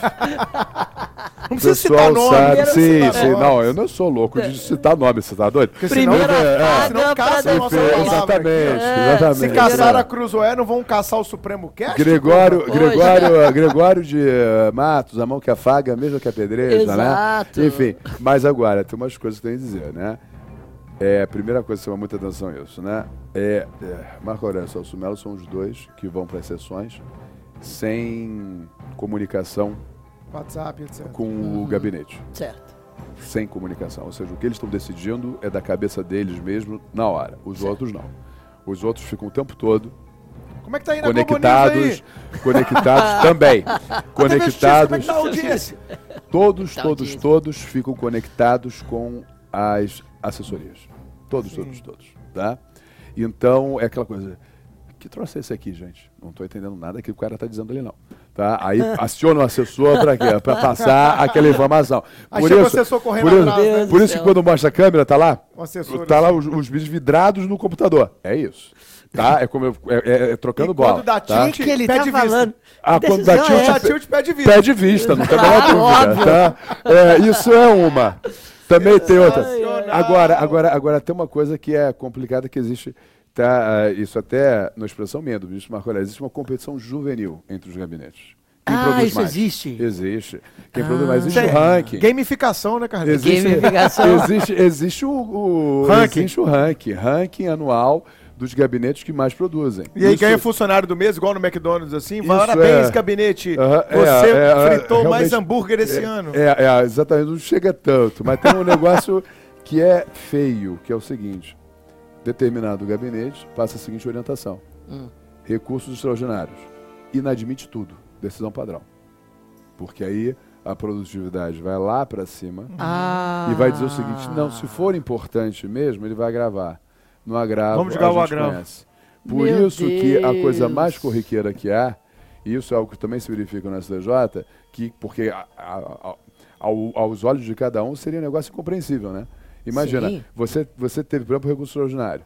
Seu recurso extraordinário não é admitido. Aí você interpõe um agravo, aí o teu agravo é provido e a matéria tá de fundo do extraordinário é acolhida. Pomba, então por que, que não acolheu desde o início, caramba? Né? Muitos utilizam Esse essa, expediente. Esse expediente. esse, esse, esse será que é- expediente. Meu e para passar uma aparência de que o gabinete está em dia, que É- o é gabinete é, a única- produtivo. É, infelizmente é o grande problema hoje da administração da justiça. Isso, sempre- isso sempre foi É a muito, ineficácia isso da sempre eficácia. Exato. isso sempre foi muito comentado lá no gabinete é, Você do, trabalhou do, do ministro Marco Aurélio e eu insisto nisso, porque ele sempre fez questão de dizer o seguinte: é, pensemos em quantidade sim, mas jamais em tempo algum com perda da qualidade.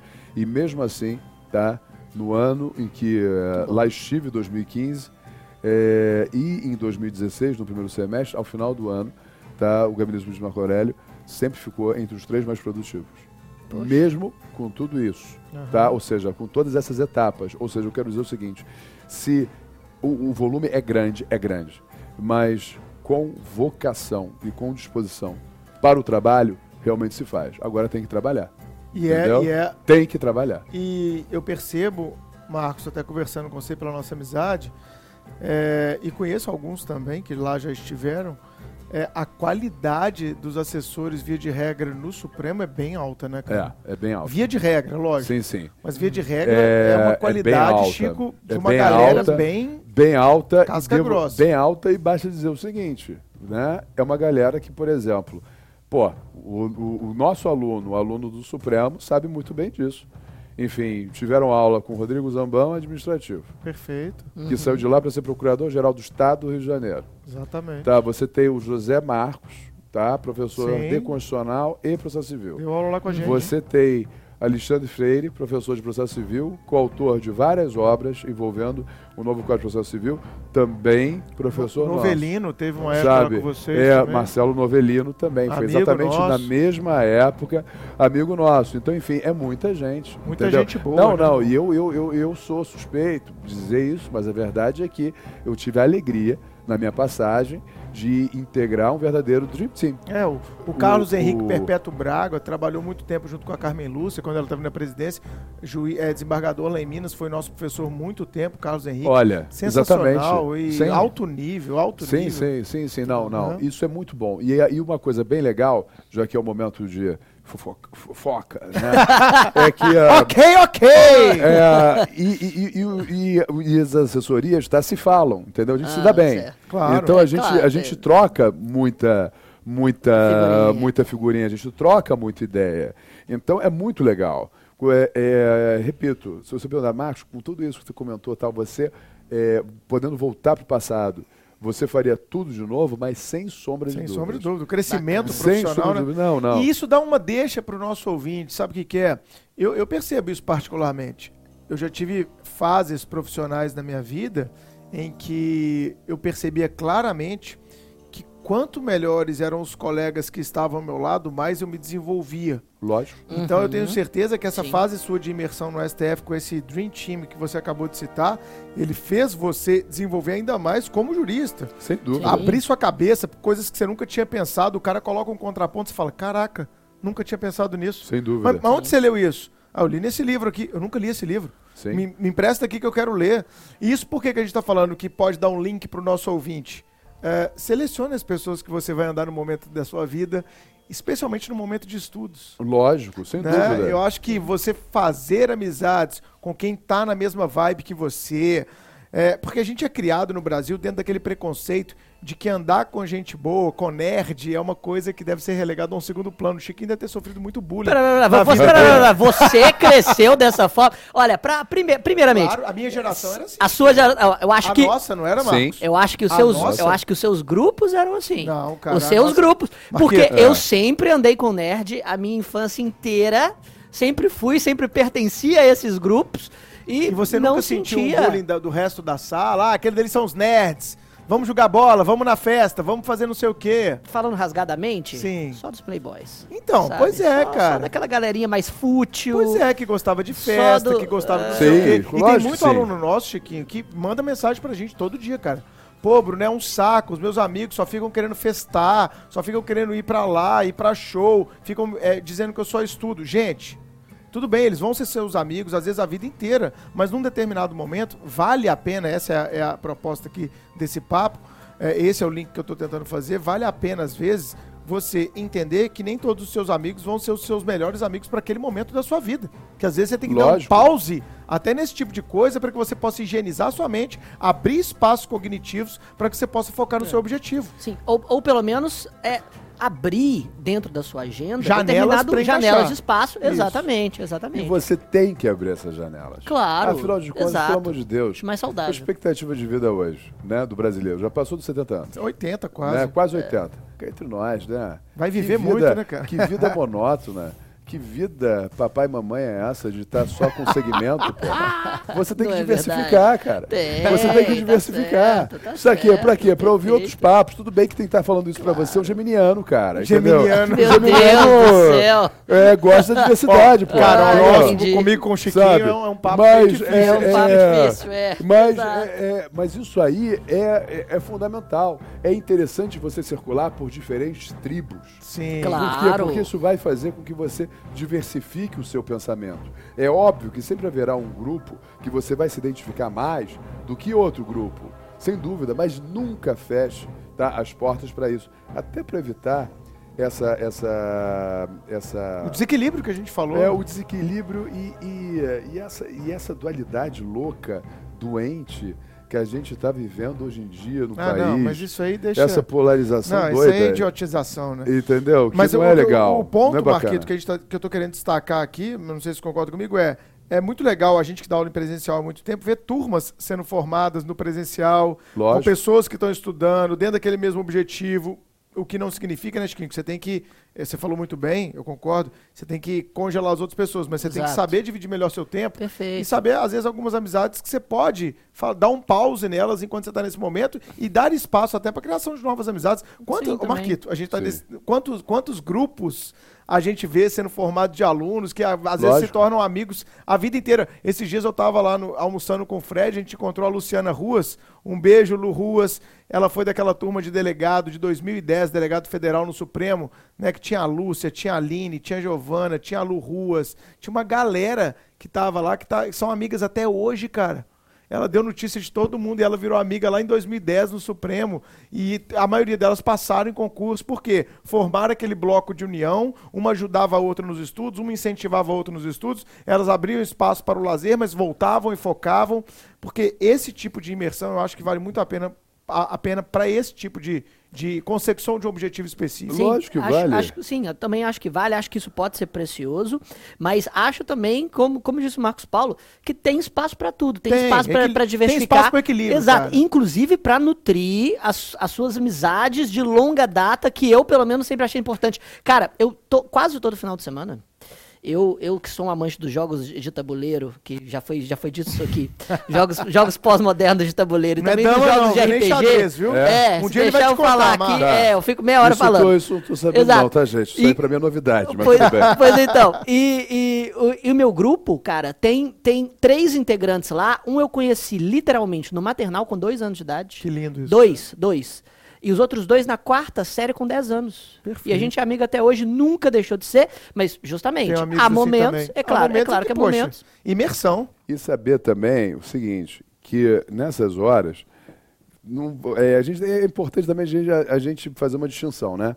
Aqui aquela galera que é a galera da farra, da curtição, Isso. que é bacana, tem seu momento, e aquela galera que é amiga mesmo, entendeu? Porque É, quem for amigo... colega e amigo, eu faço distinção a Exatamente. vida inteira. Porque quem for amigo, amigo mesmo, Entende. vai entender super. E apoiar. nesse aspecto, você toma muito cuidado aí, tá? Com aquele namorado, com aquela namorada Âncora. que fica dizendo, assim, que fica dizendo, ah, tal, Só tem poxa, estudante. você só tem, só, o- você tem sempre que, que me encaixar na tua agenda, porque você só estuda, estuda, estuda, estuda, não tem tempo mais pra mim e tal. Olha, sinceramente, esquece, deleta. sentimental. Deleta essa pessoa, porque essa pessoa, conforme bem disse o Bruno, eu também digo exatamente essa palavra. É uma âncora na tua vida. Tá certo? Porque vai estar reclamando pra caramba, não vai? Só que aí depois você passa e aí vai fazer uma viagenzinha, né? Ou vai, né, pra aquela pousada bacana pra caramba, tal, relé chateau, aí vai dizer, ô meu amor, vem Sempre te cá, tal, sempre te apoiou. Apoiou porra nenhuma, entendeu? Ah, fala sério. tem outra teoria, entendeu? cara. A minha Só teoria é quer- diferente. Só quer o mel, só quer o mel, mas não quer o fel? Ah, A minha- para a com minha isso. teoria é diferente. A Essa- melhor coisa, sabe, sabe, sabe qual é a melhor coisa? Diga. A verdade é a seguinte, entendeu? Óbvio, Relé Chateau. é, relé chateau. Não, não, mas sabe a, a melhor coisa? A melhor coisa é o seguinte, entendeu? É, como você tem um foco muito, né, muito marcante, é você evitar grandes arrobos emocionais, sabe? Você Perfeito. pega, você pega Perfeito, aquele, aquela amizade colorida, Saúde entendeu? mental. Preferencialmente, sabe? Concursando, concursanda também, tal. Aí vai, se encontra, né? Descarrega o que tem que descarregar. Afinal de contas, né? Somos Ninguém humanos. é... Lógico, pô. Somos humanos. Dá aquela descarregada. Ai, agora eu tô relaxado. Pena que o podcast não pega o gestual. Volta a estudar. Aí tá ótimo, porque acontece? É amigo, entende, perfeito, parceiro E eu tal. tenho- Não vai ter aquela pressão emocional. É a melhor E coisa eu que tenho tem. uma tese, Marquito. É- é- Esses namorados e namoradas âncoras, eles são o primeiro a rodar depois da posse. Lógico que sim. A, a história demonstra, Chico. Sim. Namorado âncora, que é um mala que só encheu o saco. Na hora que a pessoa toma posse, o mundo se abre. As verdade. oportunidades se renovam. Novas dúvida. pessoas vão ser agregadas ao seu círculo. Aí você olha para aquela âncora e você fala: parei, né? Chega! Então, concordo com o Marquinhos, já Exatamente. demite logo essa oportunidade e vida que segue, não é isso, cara? Verdade. E, e- e- e só um detalhe pra você que está nos ouvindo. A gente está falando aqui num tom leve, que obviamente brincando, mas é a pura verdade, tá? Tô dizendo a pura verdade. Por quê? Se essa pessoa, tá? Se pensar né, em, um, em um- em um projeto de vida em comum, se ela não respeita o momento em que você está investindo em você, no teu futuro profissional, você acha que ela vai te respeitar em outros? Vai nada. Tá contigo por interesse. Portanto, Perfeito, cara. fora. É Bom, isso. Amanhã Bom. você tá trabalhando muito, pegando plantão, virando a noite, ela vai continuar enchendo o saco do mesmo jeito. Amanhã Vai. você quer dar aula, ela vai encher o saco que você dá aula. Amanhã você quer fazer um mestrado, ela vai encher o saco que você tá fazendo Verdade. mestrado. Exato. Só, vai, é, só vai travar a sua vida. É isso aí, meu garoto.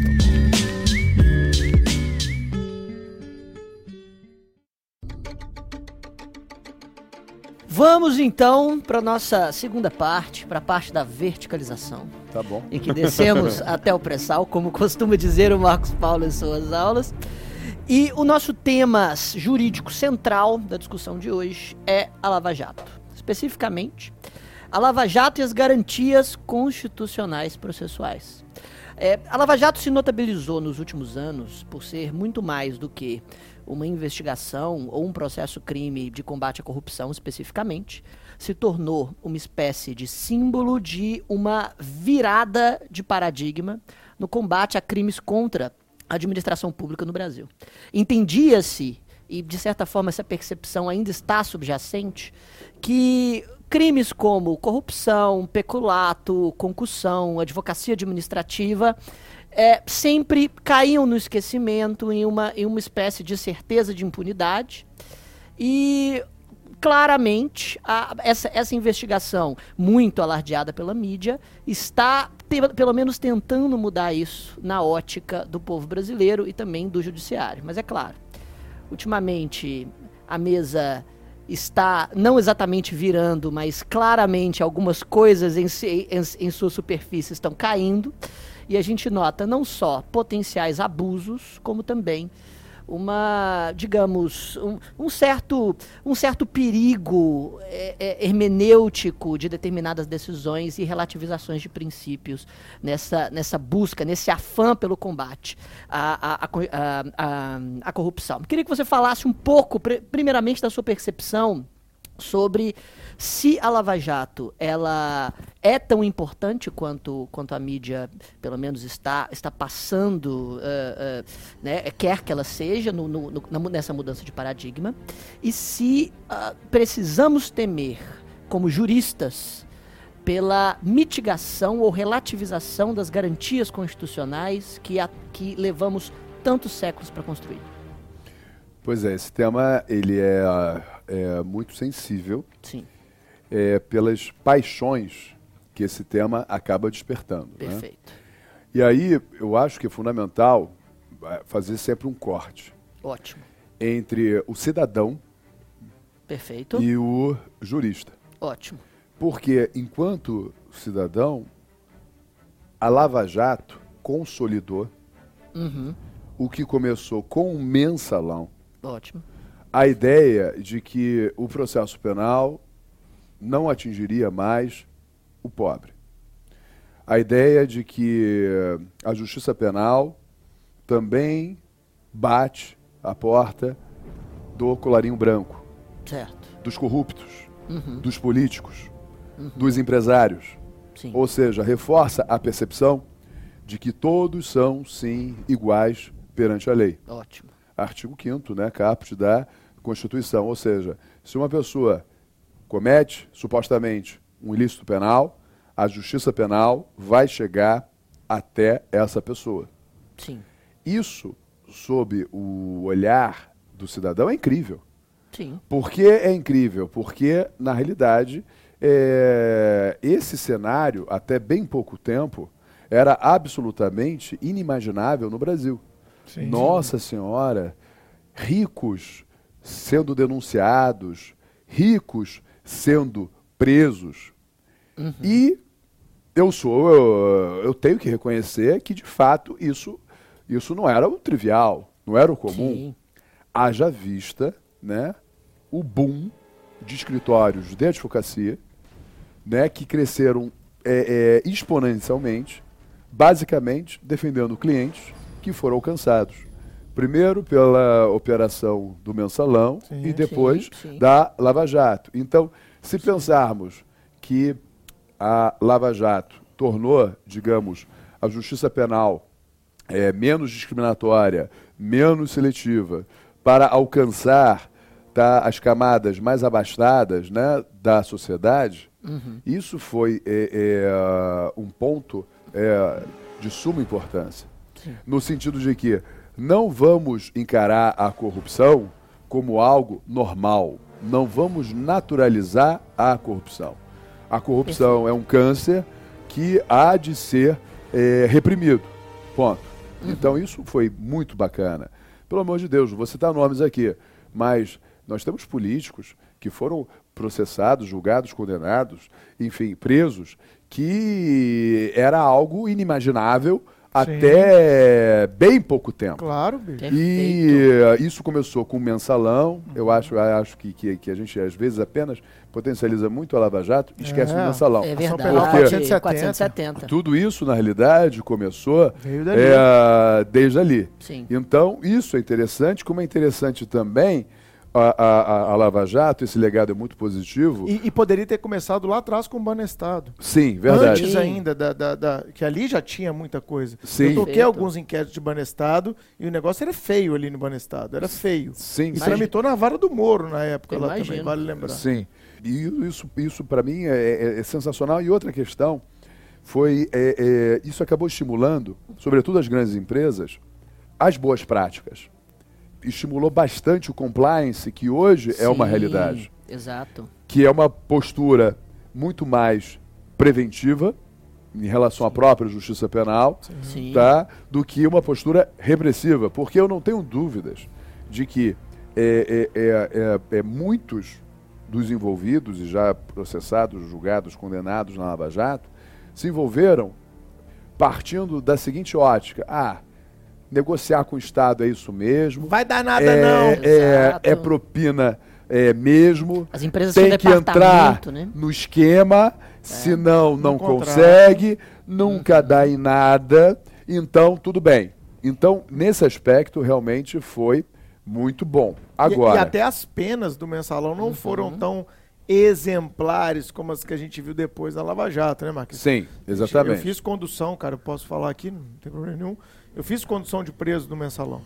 Porque grande parte deles eram de, de Belo Horizonte, né? Aham. Tinha muito preso ali do mensalão, porque Sim. é um esquema que começou no PSDB, depois o PT copiou.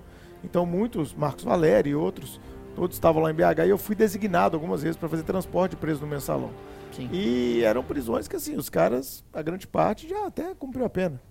Né? A grande parte já cumpriu a pena, salvo o Marcos Valério, que também teve outros, outras condenações. Né? Mas isso começou lá atrás e o mensalão não fosse aquela questão de colocar todo mundo no foro privilegiado, Sim. né, Uhum. não fosse a questão de colocar todo mundo junto nessa ação penal, é, ele poderia ter frutificado condenações mais representativas. Eu não sei o que você, pensa disso, mas Sim, sim. Não. E- e, inclusive, o, o, o mensalão teve um impacto direto na percepção do Supremo Tribunal Federal em relação à prerrogativa de foro. perfeito. Por quê? Uhum. O primeiro passo Foi, um foi. tra- foi traumático, né, cara? Sim, porque o primeiro passo foi é, é, é, toda a competência por prerrogativa da função à época ficava concentrada no pleno do Supremo Tribunal Federal. Sim. Isso abarrotou a pauta do pleno. Exato. Inviabilizou é, vários julgamentos importantíssimos para o país, Perfeito. mas que, que tinham, que, que estavam afetados ao plenário. Certo. E Isso acabou é, motivando uma mudança no regimento interno do Supremo, justamente para dar às turmas, primeira e segunda turmas, competência para processar e julgar ações penais. E, depois disso, em um segundo momento, isso acabou estimulando muitos ministros.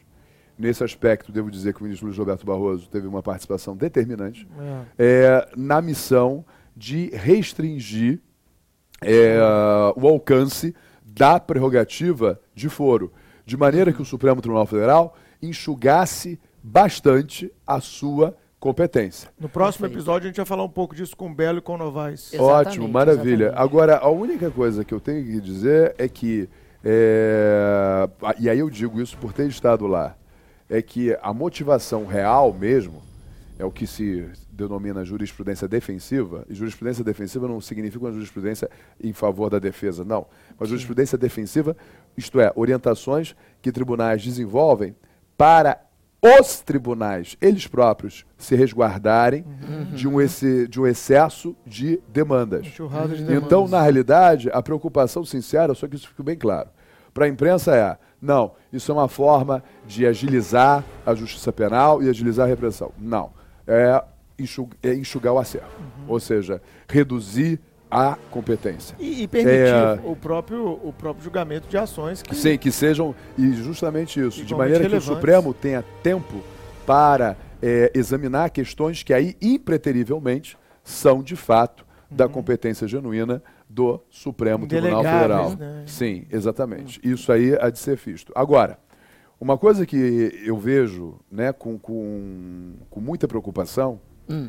Por exemplo, foi o endeusamento à figura do Moro. Exatamente. Tá, Como e- se ele fosse a Lava Ele, Jato. ele, ele efetivamente é, é, é, é, encarnou esse papel por conta da absoluta ignorância da imprensa em matéria jurídica. que Eu acho Sim. isso um absurdo. Perfeito. Porque você tem jornalistas especialistas em economia, você tem jornalistas especialistas em relações internacionais, Sim. mas você não tem jornalistas especialistas em direito. Em direito, Eu não entendo, eu não entendo como é que é, como é, que é um campo profissional super ah, profícuo bem e colocado. que, ah, e que, e que não é preenchido. Nunca tinha pensado nisso. E Fantástico. que não é preenchido, Exato. entendeu? E aí, e aí são ditas as maiores bobagens. Por Exato. quê? Porque é, os reais é, heróis, entre aspas, muitas aspas, porque é, a justiça penal é uma justiça triste, né? Enfim, é, é uma justiça que termina numa absolução ou numa condenação. Exatamente. E ninguém pode, pode, pode, pode regozijar de ver uma pessoa condenada, presa, etc. Sempre disse isso tem que isso tem que ser feito porque tem que ser feito, ponto. É, mas, mas longe de extrair disso um prazer. Isso aí, isso aí, Perfeito. isso aí deságua em um, em, em um, em um sadismo doentio. Uhum. Mas Perfeito. É, é, voltando aqui. Então, o que acontece? É, é, a imprensa, sobretudo, e aí é óbvio que com uma caixa de ressonância isso acaba sendo replicado. Repetido várias vezes até virar uma verdade. vezes, Exato. é que o Moro foi o, foi o herói, entre aspas. Não, entendeu? Tem que dar, o- tem que dar o valor à Polícia Federal que investigou. Claro. Sim. Tem que dar valor aos integrantes do Ministério Público Federal que conduziram por uma singular razão. Que não foi só o é Deltan, norteado- né? Exato. Sim, Também virou outro ícone. que exatamente, não é só que não ele, foi. né? É, é- é uma É uma, peça. exatamente. E, eh, e não podemos esquecer que existe uma coisa chamada inércia da jurisdição. Ou seja, nada teria sido feito se não houvesse o quê? Uma provocação. Porque o juiz ele decide em cima daquilo que lhe é colocado, Perfeito. em Marcos. cima daquilo que lhe é posto. Então, esse esse endeusamento, ele é terrível. Sim. Como é terrível também o endeusamento da própria Operação Lava Jato, achar que vale tudo. Achar que temos que ter um vale tudo processual na repressão à corrupção, na repressão ao crime. Isso é muito perigoso. E eu fico, inclusive, estarrecido de ver, por exemplo, é, é, é, é, é, setores jurídicos é, defenderem é, de maneira tão ferrenha tudo o que se fez na Lava Jato, porque é o tipo de discurso que pode voltar um dia contra você. Exatamente. Por que, que é um discurso que pode voltar um dia contra você? Dou o Perfeito. exemplo, não é porque estamos aqui na frente do Bruninho, mas dou o exemplo do próprio delegado. Uhum. O delegado, ele está na linha de frente do combate ao crime. Exato. Ele não tem um anteparo que tem, por exemplo, o membro do MP. Sabe Perfeito. qual é o anteparo do MP? A sala de audiência, o Sim. gabinete. Tem um tradicional, tem um natural distanciamento. Perfeito. Agora, quem está lá na linha de frente com o investigado é o delegado. Sim. E com uma equipe, porque ele não tem condição de fazer tudo. E a gente tem que entender que em todas as instituições compostas por seres humanos existem peças virtuosas, mas existem, lamentavelmente, peças muito podres.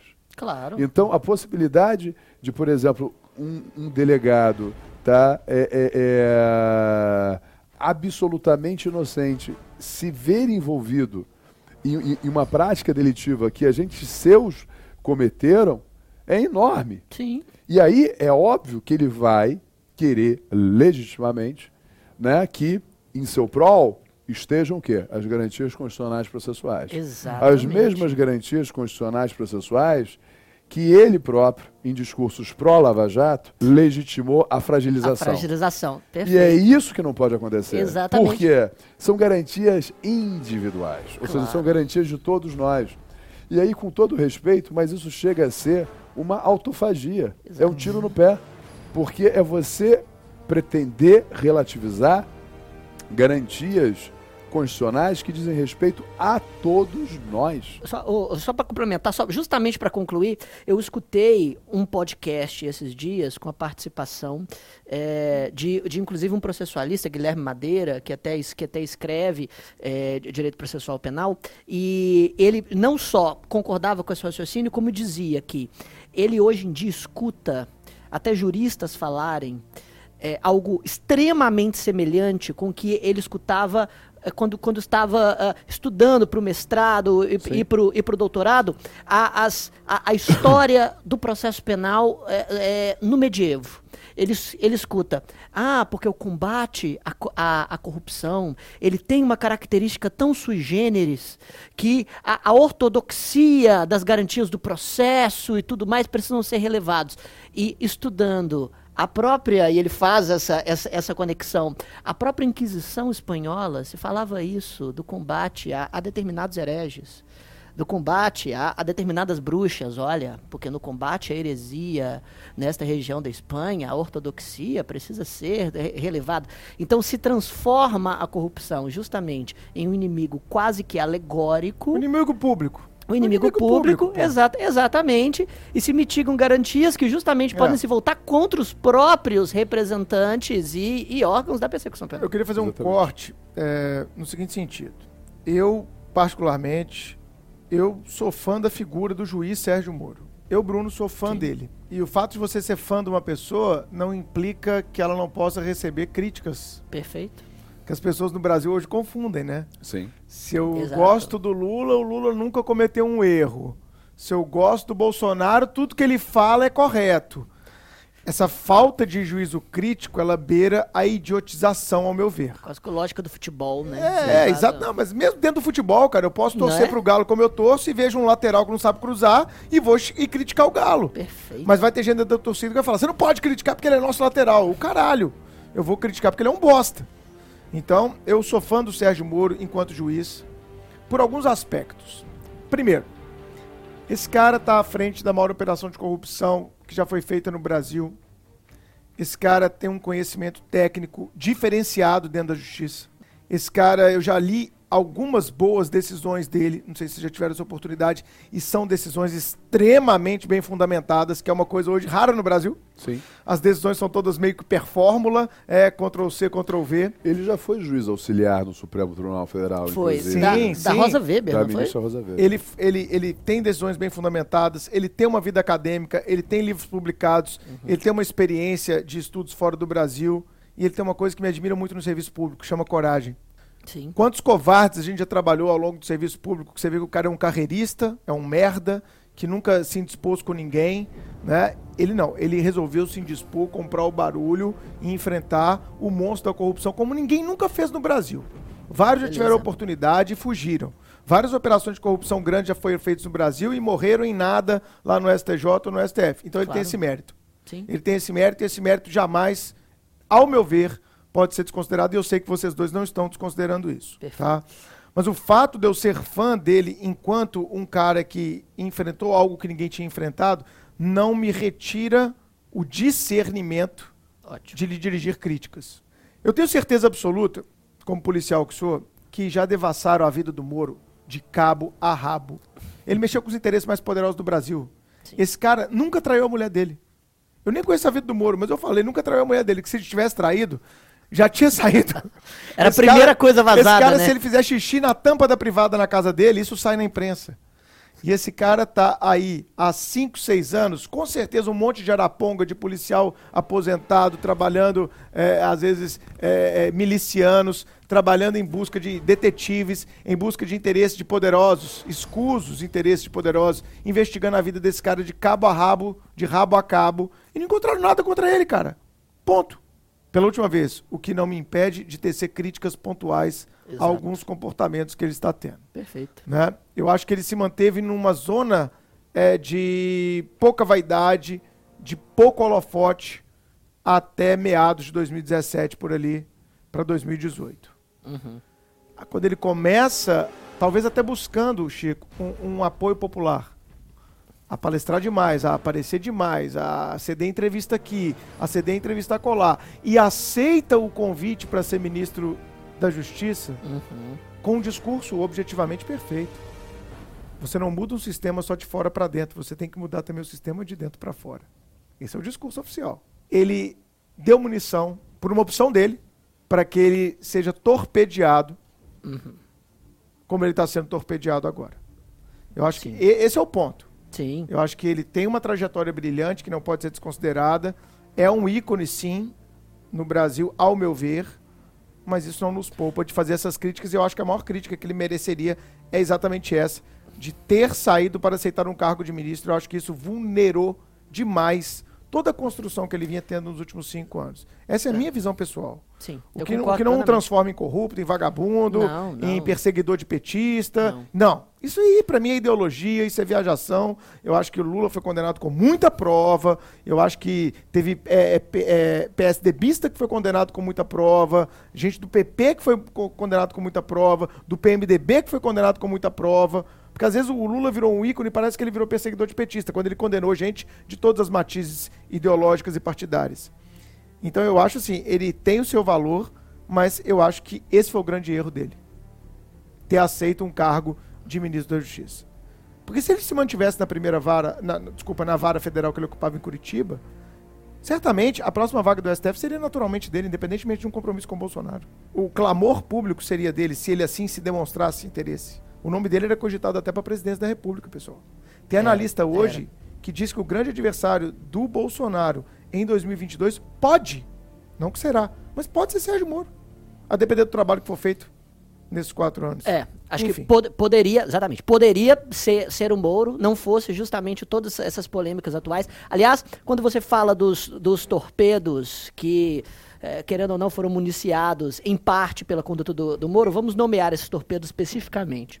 O Intercept Brasil recebeu, há algum tempo atrás, e nós vamos também falar sobre isso, o, ah, uma quantidade imensa de, de conversas, são 30 mil páginas de Word de conversa é, do, do celular, especificamente do Deltan Delayol, so- e conversas que ele teve com Sérgio Moro e com outros membros da Força Tarefa da Lava Jato, muitas delas publicadas ao longo de várias semanas, e conversas que é, de certa forma, também municiam algumas críticas, especificamente quanto à violação de alguns princípios processuais Perfeito. penais, é, com relação à conduta do Sérgio Moro. Especificamente, agora utilizando o conhecimento aqui do nosso, do nosso convidado.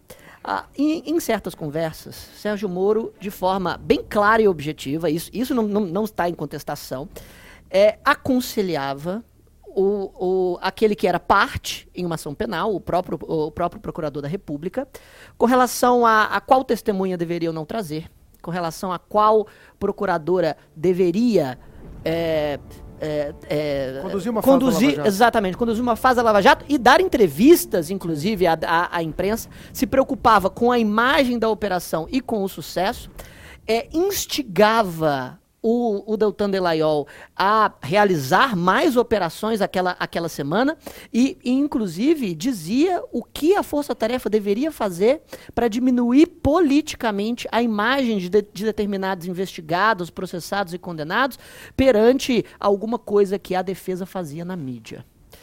Em tese, o artigo 254 do Código de Processo Penal afirma que é causa de, de suspeição o fato do juiz demonstrar interesse na resolução da causa para um dos lados e principalmente ter aconselhado uma, uma das partes. Você acha, e agora pode, pode dissertar sobre, sobre o tema da forma que achar mais, mais adequada, que esse tipo de conduta trazido, tra, trazida à tona mancha um pouco a imagem da Lava Jato e dá, talvez, causa para nulidade de uma ou de outra ação? Chiquinho, o que é, para, o que paralisa Uhum. o crescimento de uma pessoa? O que paralisa o crescimento de uma pessoa? Em uma palavra. Em uma palavra, Vaidade. vaidade. Vaidade. Boa. Vaidade.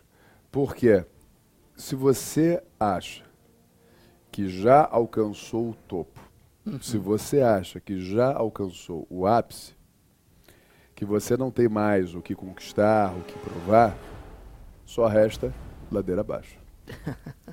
E foi exatamente isso que aconteceu, tá? E, e tenho absoluta convicção disso, meu sentimento, em relação ao Sérgio Moro.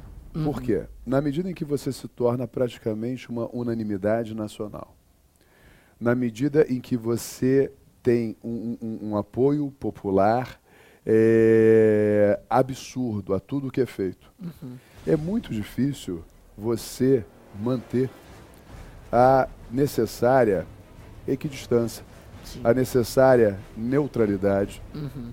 que se espera de um juiz. Sim.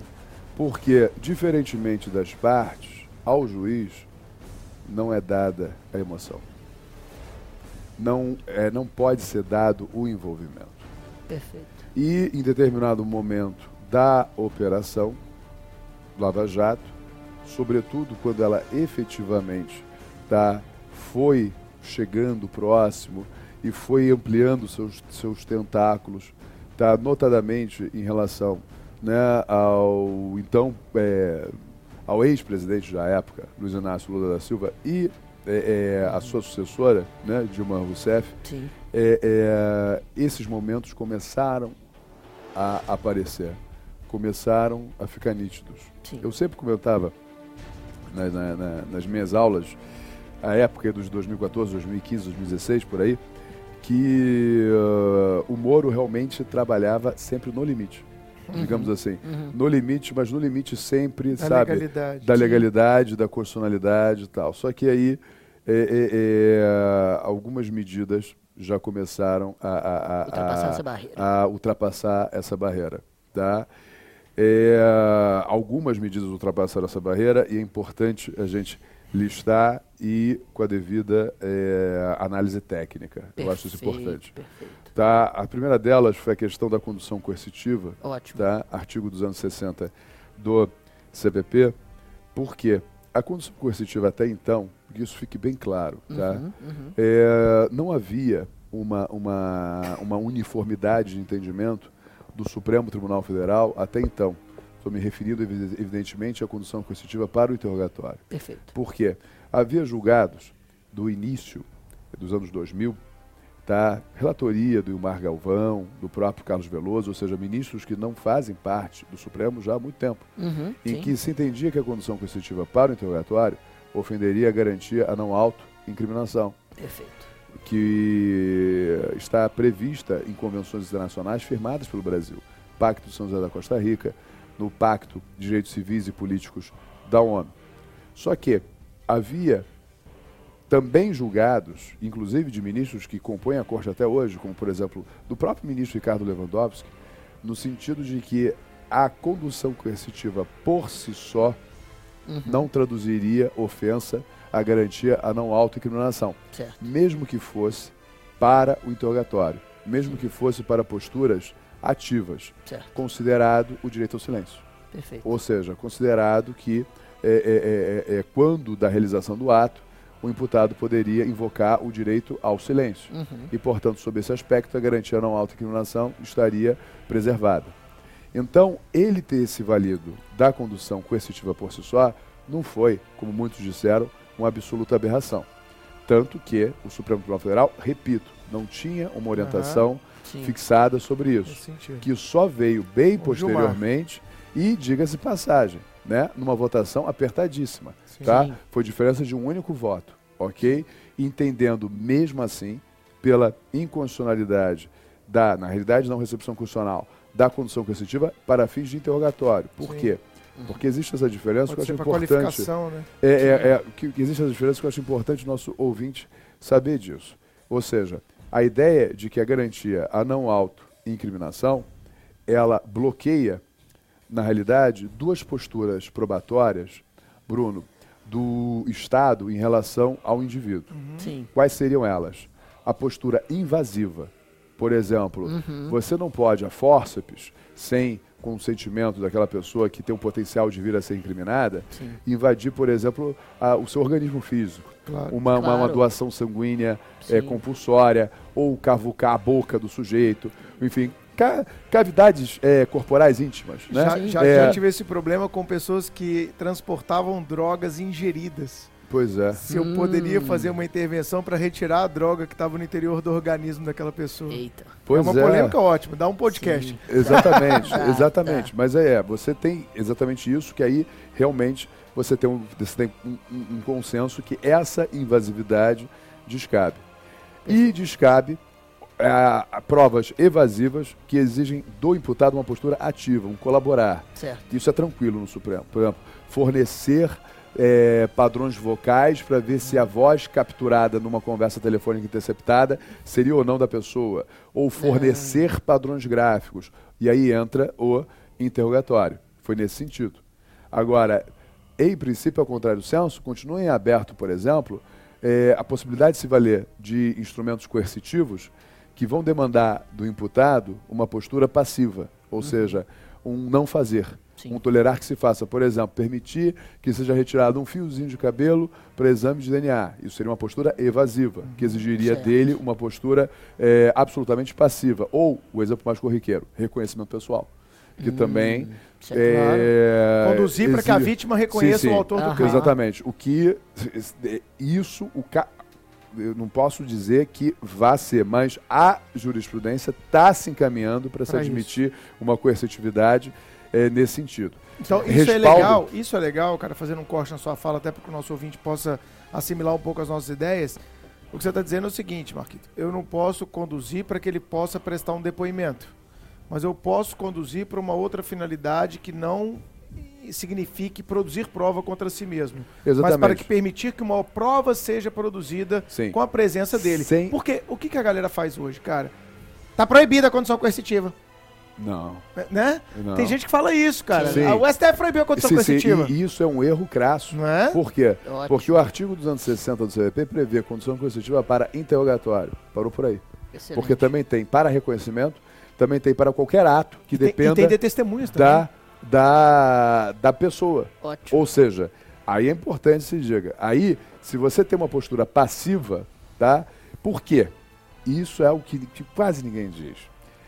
A garantia não autoincriminação, ela tem a sua gênese na dignidade da pessoa humana. Claro. Ou seja, perfeito. evitar tratar o indiciado como um objeto. Objeto. Ótimo. Evitar tratá-lo como uma coisa. Perfeito. Evitar tratá-lo como um processo de coisificação. Ótimo. Por isso, não ser possível coercitivamente invadir o seu organismo, incluindo aí cavidades corporais Uhum. íntimas, a não ser que ele consinta, óbvio, Uhum. e, se- e, e- e compeli-lo a produzir prova contra si. Deixar isso bem claro. Perfeito. Mas voltando, fato é que a época em que o Moro determinou a condução coercitiva, a época, tá?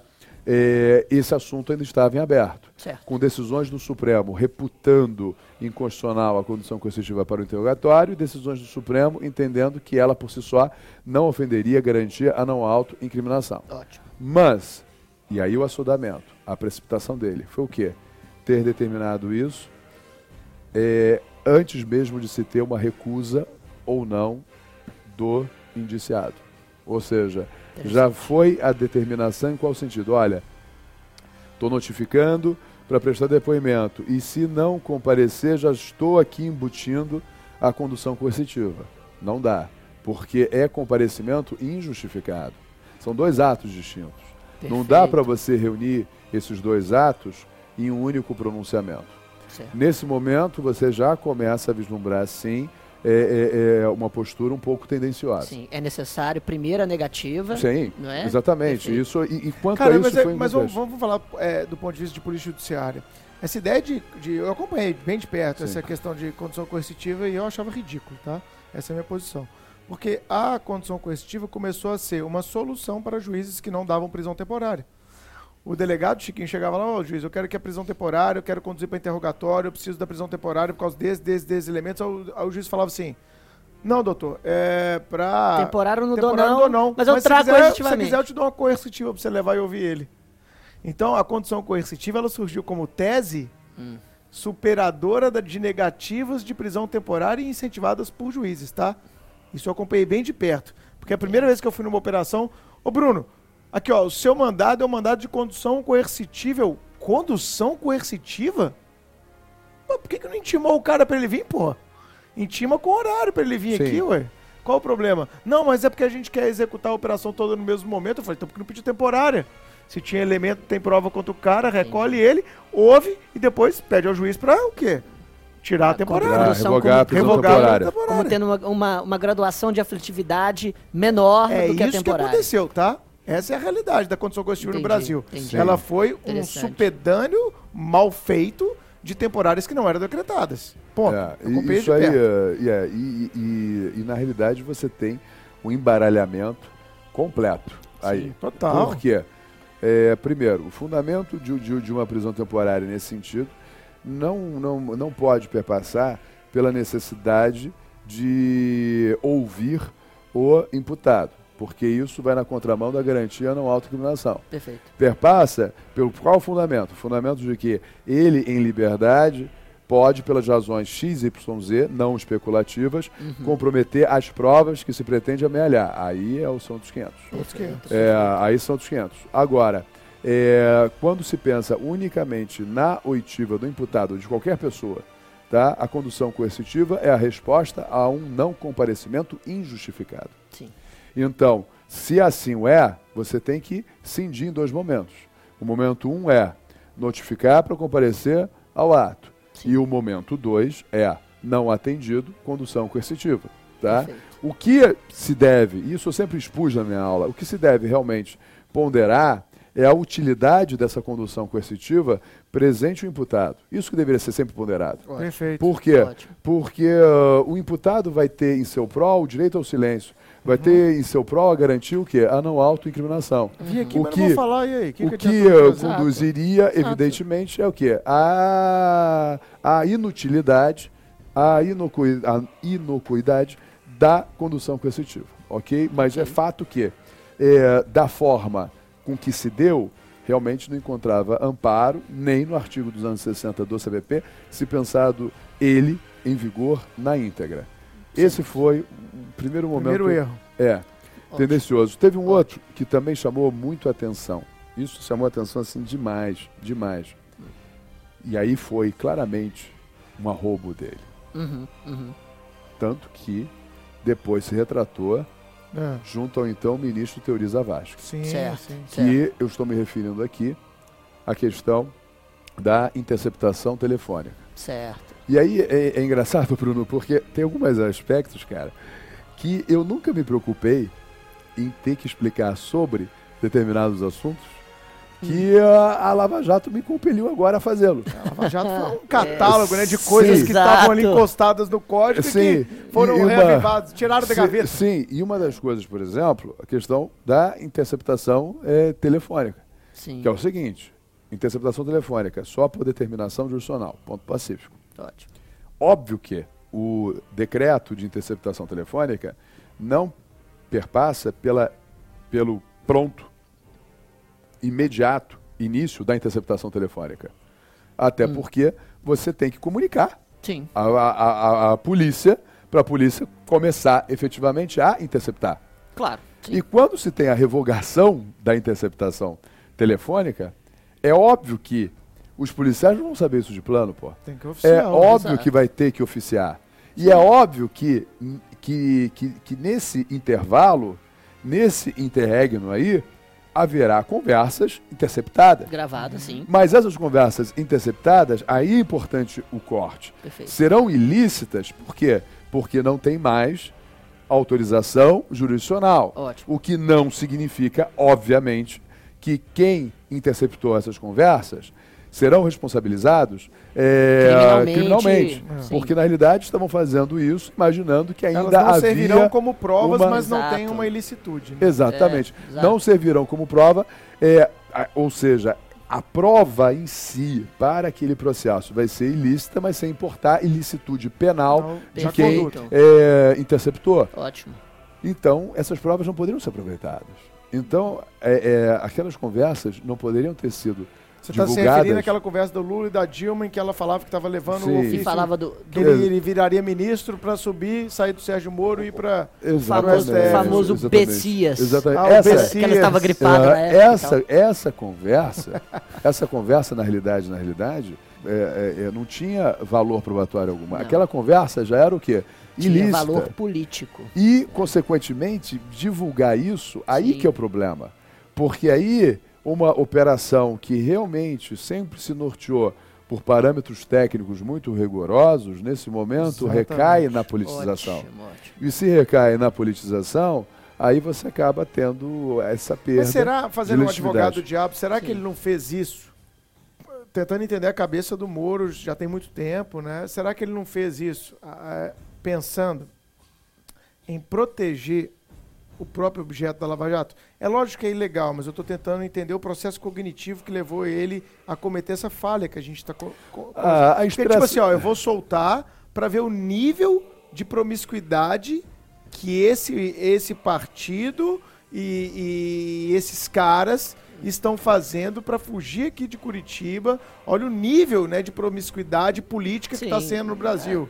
Entendeu? Não, en- entendo. É lógico acho que a opção é política. eu Não, sim, eu a, a opção é política. Mas E- será que não é uma opção é, política, não de, de ferrar com o PT, mas uma opção política de preservar da própria Lava Jato? É, é, eu, pra, pra mim é a Lava Jato não óbvio. passou a ser o Sim, partido dele? Sim, exatamente. Pra, é, e esse é um problema, né? é um problema. E para mim, é e pra mim é muito óbvio que ele vislumbrou é, o, o Lula, na época, é, recebendo o ministério, e como ministro, tendo prerrogativo de foro junto ao Supremo Tribunal Federal, depois se reelegendo presidente e, e postergando eventual responsabilidade criminal até, até que ia chegar no ponto que ele não poderia, é, que ele não poderia condenar o, o Lula. Só que nesse ponto, assim, Ou mais, ou mais, o Lula ganhando a presidência, a perpetuação das mesmas práticas que a Lava Jato estava desvelando. Mas aí que tá, mas a Lava Jato não é exatamente a perseguição ao Lula. Correto? Não é. Concordo. E, e o próprio, e o próprio E quem fala isso Moro, beira a idiotização, ex- ver. exatamente. E o próprio Moro supostamente sabia disso. E, e- e sabendo disso, também sabia que eventualmente, se isso realmente acontecesse, Uhum. os méritos da Lava Jato em outros campos continuariam. Uhum. É, esse, esse é o ponto, eu concordo bastante com, com o Marcos Paulo. Ele fugiu cruzar, exato, cruzar essa linha, linha. é exato, é, é fugir do, do fundamento legal e constitucional que supostamente ampara e, e, de certa forma, serve como tema da própria Lava Jato. É. E é legal, né, que ele vazou E no momento posterior ele foi vítima de vazamento. É o que eu. Exatamente, é o que eu sempre digo. É, de certa forma, uma serpente, né, devorando a própria Outra cauda. pergunta: qual é a cor do juiz? Qual é a cor que o juiz tem que ter? Qual é a cor que o juiz tem que ter? Qual é a cor? A Cor? Todas as cores. Não. Uma. Cinza? Qual cor? Bege, neutro. Ah, bege. Bege. Mas cinza é neutro seja, também, não, poxa. nude. Eu achei que você ia falar nude. Ou seja, bege, neutra. E aí que é o problema, vocês já mataram, politizou. Sim. E o juiz, ele, e- e- todo juiz, ele tem que se pautar pela neutralidade. A neutralidade significa uma postura, enfim, é- é fria em relação aos fatos, Sim. sem se envolver Será que ele se naquilo apaixonou? que ele está julgando. Ele Isso- apaixonou? Isso, isso eu não tenho a menor dúvida. sem se envolver naquilo que ele está julgando. Sim, sim. E o terceiro... Mas a gente se apaixona por trabalho, cara. Eu já Sim, toquei sim, muita sim, operação na minha vida, muita operação. Você se apaixona por Sim, aquilo, perfeito, cara. mas aí que tá. Haja terapia pra você se Sim, sim. distanciar, Poxa. cara. É, mas aí que Tipo, tá. você vive aquele negócio 24 horas por dia, você vai dormir pensando, você vai, é, você vai pensar que amanhã eu vou prender esse cara, na semana seguinte eu peço a prisão daquele, eu vou fazer essa apreensão agora, eu vou pedir uma ação controlada, eu vou pedir mais dois números na interceptação. Mas aí que tá como delegado, Ok. perfeito. Você pode se apaixonar por Lógico tudo que isso. não. O delegado tem que ter a mesma postura de juiz. Não, delegado não é Ministério postura? Público. Delegado não. Não, delegado ele não é mas- parte, não, cara. o, o delegado não tem que nutrir todas Ele é as o virtudes passivas do juiz. Muito Ele pelo é- contrário. Eu creio que sim. Claro que sim. Esse é o delegado moderno, cara. O delegado moderno é o preservador de garantias fundamentais. Concordo o que delegado ele é preservador. mas, Não, ele, velho. mas ele quer saber. Mas o delegado quer saber Essa e é correr uma visão, atrás. cara, E o juiz não. Velho, desculpa. Essa é uma visão antiga da função de delegado. O Hum. delegado moderno, acho que o Marquito, a gente até bateu o papo sobre isso já, é aquele cara que fica equidistante. Não é o cara que indicia a qualquer preço porque quer indiciar. Não é o cara Ótimo. que prende a qualquer custo. Eu Perfeito. já fiz, Chiquinho, na minha vida, despacho, indiciamento, e lá na frente eu falei, que merda, indiciei no momento errado. Vou desindiciar. E Ótimo. convoco o cara para fazer um despacho de E eu- desindiciamento. E eu sempre disse na minha- nas minhas aulas e O continuo é o dizendo que, primeiro o, que o advogado é o primeiro garantidor, é o primeiro E o agente delegado, das garantias. delegado, delegado. O delegado de polícia, é o Sim. primeiro agente das garantias. E, aliás, a relevância constitucional do delegado de polícia na contemporaneidade é justamente essa. Se o delegado faz simplesmente um juízo de subsunção do fato à norma, para isso nem precisa. Deus. Basta ser alfabetizado. Inteligência artificial faz agora. Per- perfeitamente. Agora, com certeza. Agora, o juiz, ele está equilibrando o interesse de duas partes. Mas o delegado não deixa de ser um juiz de instrução, cara. Esse que é o detalhe. Hoje um delegado formado em direito, com a formação que a galera tem, o delegado é um juiz de instrução. Eu concordo que no momento de decidir se indicia ou não, o delegado vai Não, nutrir e- todas e- as virtudes cara, do é juiz. isso, mas o delegado tem que, tem que- mas o delegado tem que, tem, que procurar, tem que procurar quem é a testemunha. Vamos ouvir, vamos elucidar. O juiz não, Não, mas pra que o delegado faz isso? Pra no final concluir. Esclarecer a verdade. Esclarecer a verdade, perfeito. Não, concordo plenamente. Mas Hã? o juiz não tem que estar, não, não tem que O estar delegado que preocupado. parte da premissa que ele vai fazer isso Ótimo. culpar alguém, ele tá completamente Con- concordo E plenamente tem muita gente você. que faz isso. tá? Excelente. Não, nesse, nesse ponto estamos exatamente alinhados. Agora, o juiz ele não pode estar preocupado com trazer uma testemunha que não, que não, que não foi, por exemplo, Por isso eu coloquei Freud, cara. Sistema a gente se acusatório. apaixona, velho.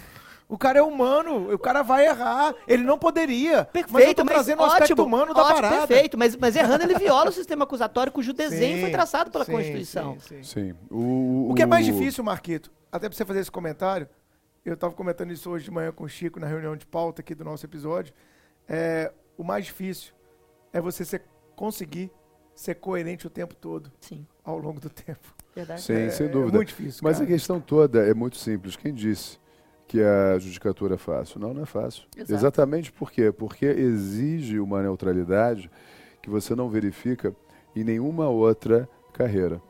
Tá, a, a, tá, tava prestando muita atenção aqui. Eu, eu, eu prezo muito o valor das palavras. Então, eu diria o seguinte, que a autoridade policial, mas eu incluo nessa toada também o Ministério Público, eles é, são, são dois agentes da administração pública que têm que primar pela isenção, tem que primar pela impessoalidade. Mas a imparcialidade mesmo, essa é íncita e inerente ao juiz. Por uma Boa singela colocação. razão. Excelente É. colocação. É, bom. é só, por, só por uma singela razão. Porque o, o, é, de- dentro da ótica do, do, do, do Bruninho, é fato que é, é, delegados e promotores têm uma proatividade, aqui é negado ao juiz ter. Simples assim. Eles não têm a Então, inércia da jurisdição. Exatamente. Então, se você tem essa, essa, essa inércia imparcial mesmo, isso quem vai ter é o juiz. O juiz, a rigor, a rigor, a figura do ide- de um juiz ideal teria que beirar até, por que não dizer, antipatia.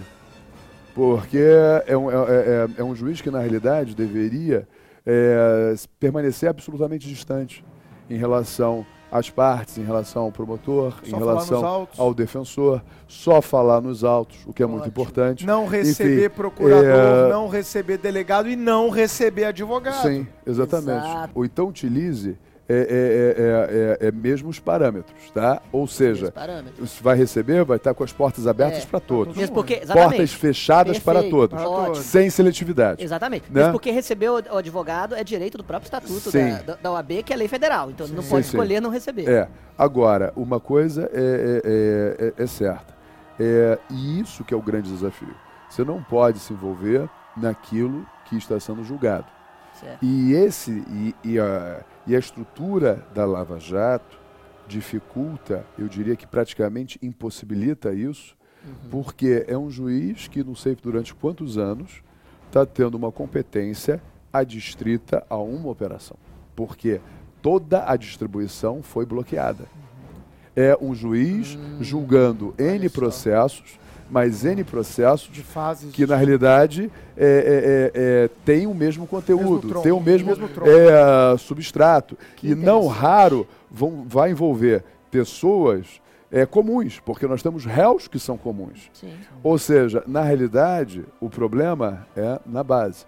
Porque o TRF4 confiou, e foi uma aposta boa, porque o Supremo ratificou, uma jurisprudência antiga do Supremo Tribunal Federal, segundo a qual, se eu tenho um tribunal designando determinado juiz para determinada causa, ou seja, se isso partir de, uma, de um ato normativo do tribunal, isso é suficiente para a preservação do juiz natural, Certo. tá? Uhum. E aí o problema é que, é, a meu ver, essa designação foi específica demais. E isso, involuntariamente, não quero entrar nesse mérito, porque eu não estou aqui para falar de política, Claro. tá? Mas isso, inegavelmente, recrudesce a crítica de ter sido uma operação voltada para determinado segmento político. Não estou dizendo que seja uma crítica correta ou não, mas o fato é que é um juiz que não sei quanto tempo, quantos anos, só está voltado para um fato, tronco, com N galhos, com Aham. N desmembramentos. Certo. Isso, inegavelmente, dificulta muito a imparcialidade. Demais, demais. E aí você tem um, um- um- um- um terceiro episódio que também tem que ser dito e, de certa maneira, está alimentado pelo. E aí alimentado pelo TRF4 Uhum. Que foi o, o episódio envolvendo a expedição do mandado de prisão Sim, em desfavor do Luiz Inácio Lula da Silva, sim. quando já em vigor a jurisprudência do Supremo favorável à execução provisória da pena privativa de liberdade depois de esgotadas as instâncias ordinárias. Perfeito. Então, só deixar claro que o que, que mandaria o figurino processual, tá? Sim. O seguinte, foram julgados os embargos declaratórios, só para você que está nos ouvindo entender, né? Teve a apelação, a apelação foi apreciada, a condenação mantida com pena privativa de liberdade. Isso significa já poder expedir mandado de prisão, gente? Não. Por quê? Porque ainda cabe embargo de declaração, que é um recurso previsto em lei, etc. E, portanto, as instâncias ordinárias não estariam o quê? Esgotadas foi julgado os embargos de declaração. Por lei, você não existe um, um- um teto, um limite para declaratórios, porque Sim. pode ser que, em tese, uma omissão não tenha sido sanada. E aí você lançaria os segundos declaratórios. Estou sendo Ok. técnico. O que, que mandaria a técnica? O tribunal reconhece que os segundos declaratórios são reprodução Do primeiro. do primeiro, que já foram apreciados. Meramente Então, certifica o caráter protelatório e aí, em cima disso, expede o quê?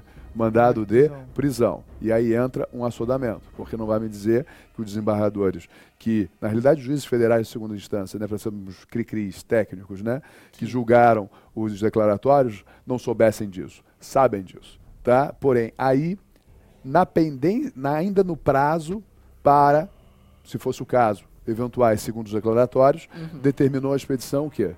Do mandado de prisão. Sim. Isso fez com que a defesa, tecnicamente, é, é- é impecável nesse aspecto, impetrasse um habeas corpus ao STJ. Para quê? Para que fosse recolhido o mandado de prisão. Se já cumprido o mandado de prisão, expedido ao alvará de soltura. Sob qual argumento? As instâncias ordinárias foram não, esgotadas. estariam esgotadas. A gente está falando, né, gente, de dias. Sim. Por isso que eu estou dizendo de um certo assodamento. Entendeu? Certo, Porque certo, isso, seria, isso seria inevitável. Sim. E aí, o Felix Fischer, que foi o relator desse habeas, teve que se rebolar. Porque ele negou a liminar, ele negou a liminar alegando deficiência na instrução do habeas corpus. Porque Meramente é, o- formal o habeas corpus não teria demonstrado a contento que o mandado de prisão ainda foi expedido dentro do prazo para oposição dos embargos declaratórios. Aham. O que isso significa contrário senso? Que se a impetração tivesse demonstrado isso, Acabou. teria sido Teria concedida a liminar. concedido. E eh, seria determinada a soltura ou o recolhimento do mandado de prisão se ainda não cumprido. Tá? Ou seja, só para deixar claro que isso, na realidade, são, são atos, na minha concepção, absolutamente desnecessários, mas que já demonstra esse amor, já demonstra essa politização. Aham. E aí. Você colocou três atos, só pra gente resumir para o ouvinte, bem, bem claros aqui. Sim. O primeiro ato foi a condição coercitiva, o segundo ato foi o vazamento indevido daqueles áudios entre Lula e Dilma, e o terceiro ato, a expedição assodada de um mandado de Sim, prisão. sim. Haveria outros, mas, mas é, aqui, aqui Em não é resumo. aula, aqui é, museu, Sim, aqui é pra sim, gente perfeito, perfeito. é, só, Trocar só ideias. trocar ideias. E aí chegamos né, ao, ao vazamento dessas conversas. Exatamente. E aí o que acontece, gente? Vamos ser assim Vazamento muito... do Do Intercept. Intercept, Exatamente, exatamente, exatamente, do Intercept. exatamente. E até objetivizando o ponto de- nesse contexto, exato. É o vazamento do, do aconselhamento do Moro e de tudo que todo mundo sabe que a mídia noticiou pode contaminar a validade do processo? Vamos lá, pode, fato. É uma Esse coisa... especificamente. Sim, sim. É uma, isso, isso aí, isso aí Mesmo é, é vindo fato. de, de uma fonte ilícita, cara, de Sim. um hackeamento indevido. Pode, pode, porque a gente tem que fazer um corte. E qual é o corte que a gente tem que fazer aqui?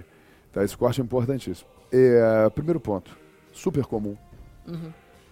Não digo que seja constitucional nem legal, mas é muito comum troca de ideias entre o juiz, promotor, defensor. Isso é comum. Falei Tá. isso com o Chico. E tô, e tô, o e- delegado e com tô, o juiz, o delegado Sim, sim. com o É, promotor. E tô uma falando- coisa é trocar ideia, outra é o E, aconselhamento, né? e, é, e estou falando isso, é, é, é, inclusive incluindo é, defensor também. Por Sim, quê? sim. Porque numa vara criminal, você tem um juiz titular, você tem um promotor titular, você tem um defensor titular, então a gente acaba convivendo. Você acaba convivendo muito mais com o juiz, com o promotor, do que propriamente com seus colegas de instituição. sim. Sabe? Isso aí faz parte. Agora, como que isso se dá? Se dá naquela ponderação. Poxa, examina isso com carinho, porque esse é um Uhum. crime muito grave. Tal. Uhum. E aí ele responde: Não se preocupe, doutor. O senhor sabe que eu sempre examino tudo com muito carinho e Exato. tal. Ou eu faço um pedido Sem de relaxamento da prisão para exaustio de prazo, num crime que é grave. É grave. Aí vira o juiz e diz: Ótimo. Marcos, cara, vou fazer o seguinte, cara. Eu vou redesignar, realmente, essa testemunha está faltando direto. Eu vou dar o deadline, eu vou remarcar essa audiência próxima semana. Se, essa cara, se esse cara não aparecer, eu vou relaxar essa prisão.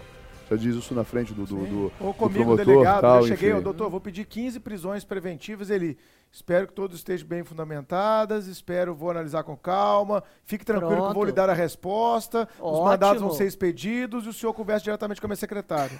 Sim, isso Pronto. tudo, isso tudo faz parte do Uhum. espetáculo.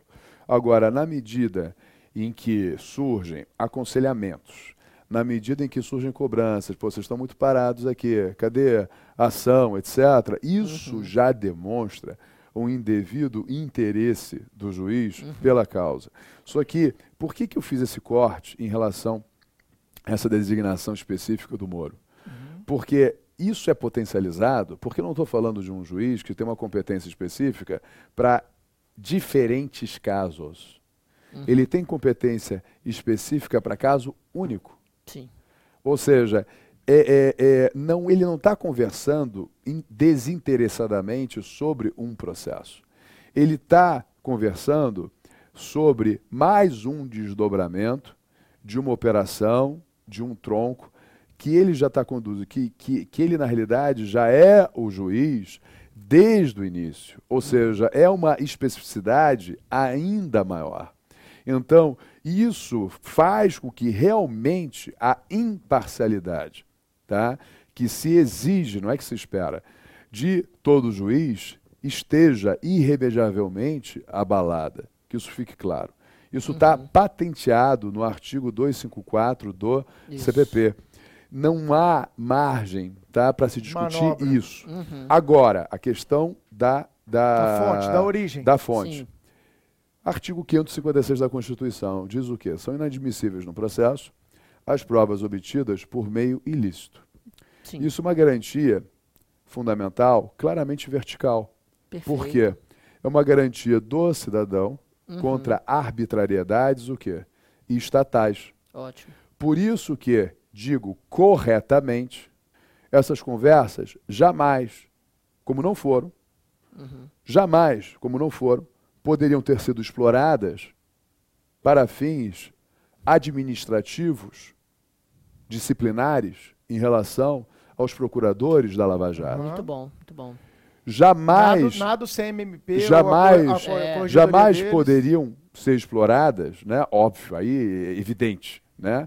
É, contra o Sérgio Moro, até porque não integra mais a magistratura, mas se integrasse, justificaria um procedimento administrativo disciplinar tá, junto ao CNJ? Não, porque é um acervo absolutamente ilícito, e bota ilícito nisso, Perfeito. porque tudo isso aconteceu sem determinação o quê? jurisdicional. Através de hackers, etc. Né? Sim, não há dúvida. Perfeito, Daí a perfeito. imprestabilidade. Agora, foram informações trazidas Uhum. e que, em tese, colocariam em xeque a imparcialidade exigida de um juiz tá, em vários processos criminais de acervo probatório controvertido.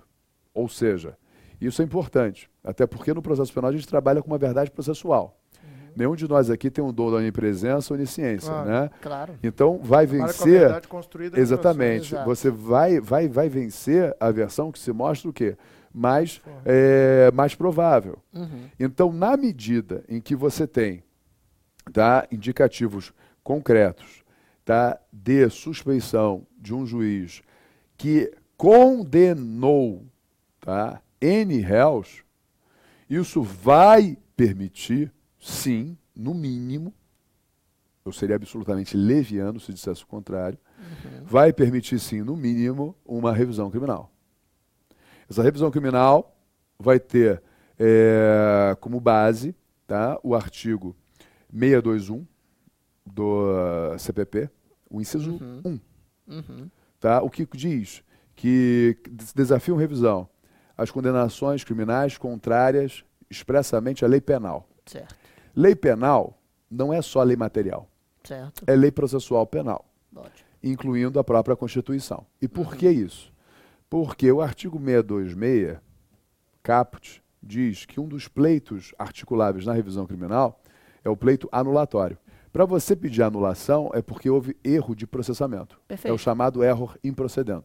Então, isso dará margem, sim, a Uhum. uma revisão criminal. Você acredita, então, que virão pedidos nesse sentido, né, Vão, Marcos? virão, É. virão pedidos nesse sentido. E, E, ine- inevitavelmente, e- isso vai bater uma hora no e Supremo. acha? eventuais É. habeas corpus. E- Não, e isso, e- isso, isso baterá no Supremo no Tribunal Federal.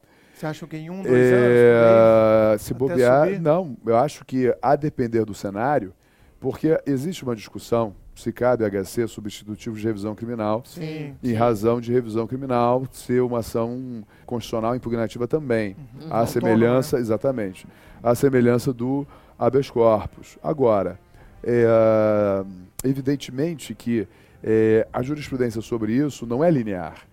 Uhum. Tá? Você tem N julgados não admitindo E outros julgados admitindo sim. Por quê? Filigrana. Sob o argumento de que, na realidade, não seria um HC propriamente substitutivo da revisão criminal. Seria um HC em vez da revisão criminal. Muda muito o cenário. sim. Seria o seguinte, um HC alternativo a uma revisão criminal. Ou seja, Certo. reconhecer Até basicamente... esse debate vai ter também. É, reconhecer basicamente o seguinte: é, é, você tem um, um ato. Um ato pode ser atacado de diferentes formas. Uhum. Se você perfeito. concluir dessa forma, é, você não vai dizer que uma via impugnativa seria substitutiva da outra. Não. É simplesmente um cardápio que você tem à sua disposição Concurso de ações. e você uh, utiliza a via que você entende que seria mais adequada. Como algumas dessas conversas são autoexplicativas, demanda somente constatação, não demandaria revisão, tá? Você pode pensar nisso em sede de habeas corpus. HC. Caramba. Em Olha sede de habeas corpus. ouvintes que, que está se pintando aí há de futuro. Mas sem dúvida, É, sem dúvida. E um, e um exercício de futurologia. Acham que esses recursos serão previstos? Olha, Que é... essa- que HC fácil, Chico. Essa pergunta é muito Exatamente. fácil. Que Ué, que é mas at- aqui, aqui é assim. Você vai depender do cenário. É, As coisas vão... vamos Vai lá. depender do peso Se político da decisão. recursos serão ou não conhecidos nesse sentido. Só um detalhe. Isso dá aso também a sanções internacionais ao Brasil. Hum, Por quê? Porque a, a garantia de um juiz imparcial consta É. tanto no Claro. Pacto de São José da José Costa Rica, ótimo. quanto no Pacto de Direitos Civis e Políticos da ONU. Então, Ou seja, Perfeito, isso desafia, inclusive, uma provocação junto à Corte Interamericana. perfeito. E é importante dizer que já há vozes de peso tá, Uhum. no cenário internacional que já se manifestaram nesse sentido, Entendi. tá? Que já se pronunciaram Uhum. nesse sentido. Canotilho é um deles. Interessante. Canotilho- Não sabia. Canotilho, Ca- Canotilho já, já, já, já disse textualmente: não existe corte suprema mais poderosa no mundo do que a brasileira. Fazendo uma crítica, inclusive, ao ativismo, fazendo uma, uma crítica aos, a, a- a proliferação de acordos de colaboração premiada Aham. que foram homologadas no Supremo Tribunal Federal. Supressão de competência É, Congresso. Ferraioli já se pronunciou também Itália. é, é, sobre isso E na você acha que Itália. esses pronunciamentos têm coloração ideológica, focados na figura do Lula? Olha, eu acho que é, é muito, é, é- é- é muito difícil dizer que não em parte, Uhum. porque ele é uma figura que até hoje goza de, de- de- um Prestígio prestígio internacional. eh, internacional enorme, É, O tá? Papa Francisco É, falou a favor dele. É, então, e, E eu eh, vou registrar i- novamente. Tudo, Ao meu ver, a condenação do Lula, pelo que eu vi, pelo que eu li, tinha muita prova, sim, contra ele na questão do Guarujá, na questão do sítio e etc. Mas, apesar das provas, é, todo esse castelo, é, há um risco Uhum. dele desabar em virtude disso. sim, há um colocou. risco, até porque Essa é a minha visão, tá? Pelo sim. que eu li, pelo que eu Até vi. porque você vicia na origem. Porque você vai me perguntar, pô, mas o TRF4 combinou. Tudo bem. Só se chegou ao TRF4 porque houve um processo o quê? Claro, na primeira instância. Na primeira instância. E aí entra o princípio da causalidade. Claro. Nosso ouvinte, Claro, claro, claro. 573, parágrafo primeiro do CVP e a teoria dos frutos da árvore envenenada, né? É isso aí. Pessoal, que aula maravilhosa a gente teve aqui com o Marcos Paulo.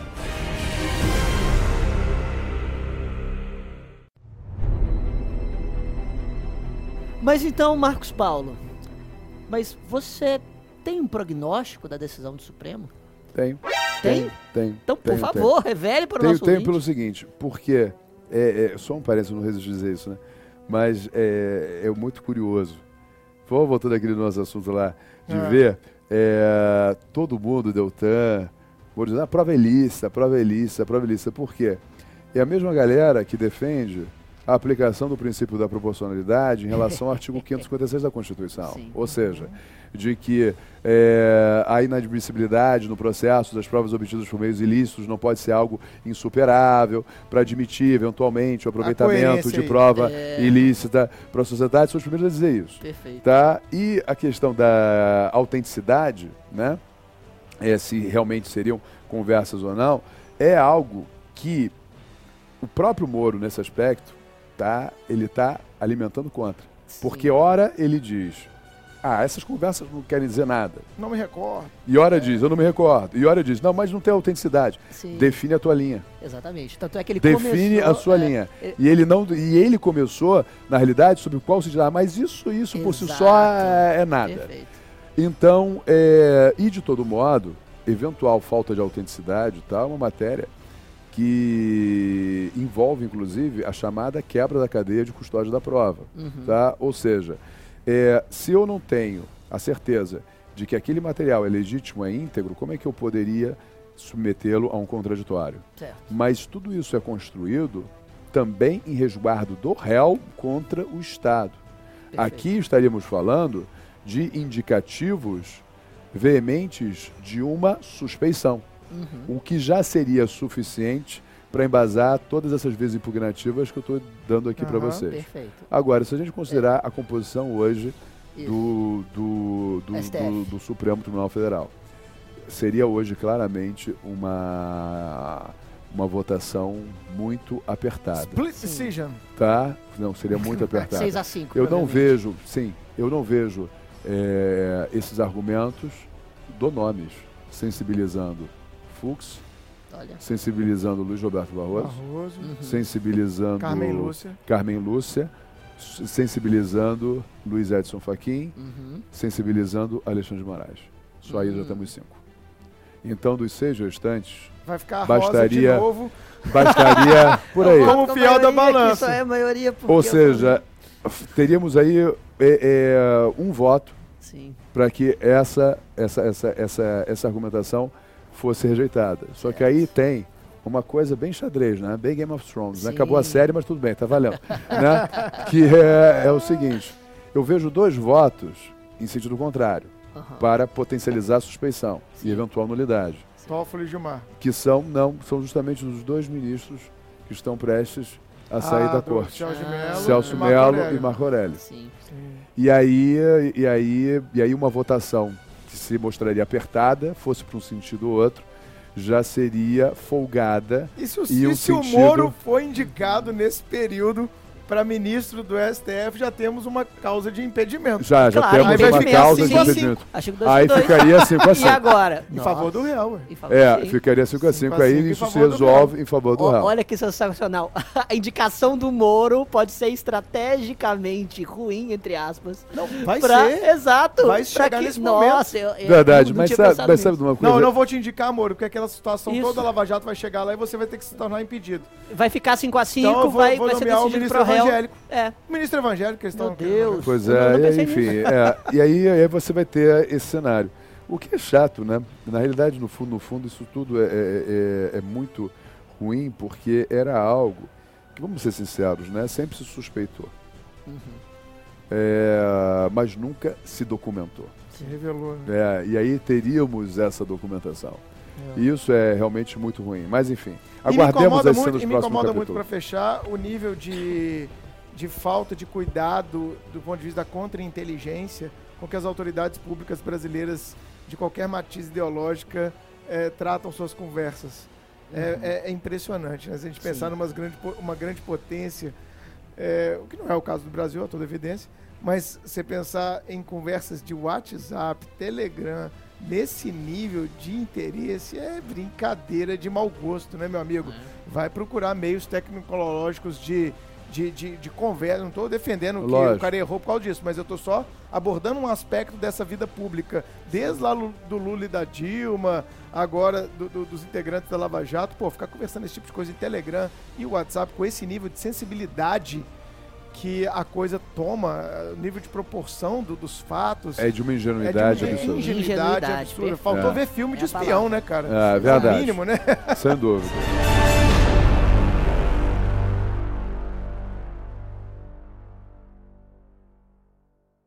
Bom, vamos agora então à dica suprema para finalizar esse longo, mas repleto de conteúdo. Terceiro episódio da nossa temporada do Supremo Cast.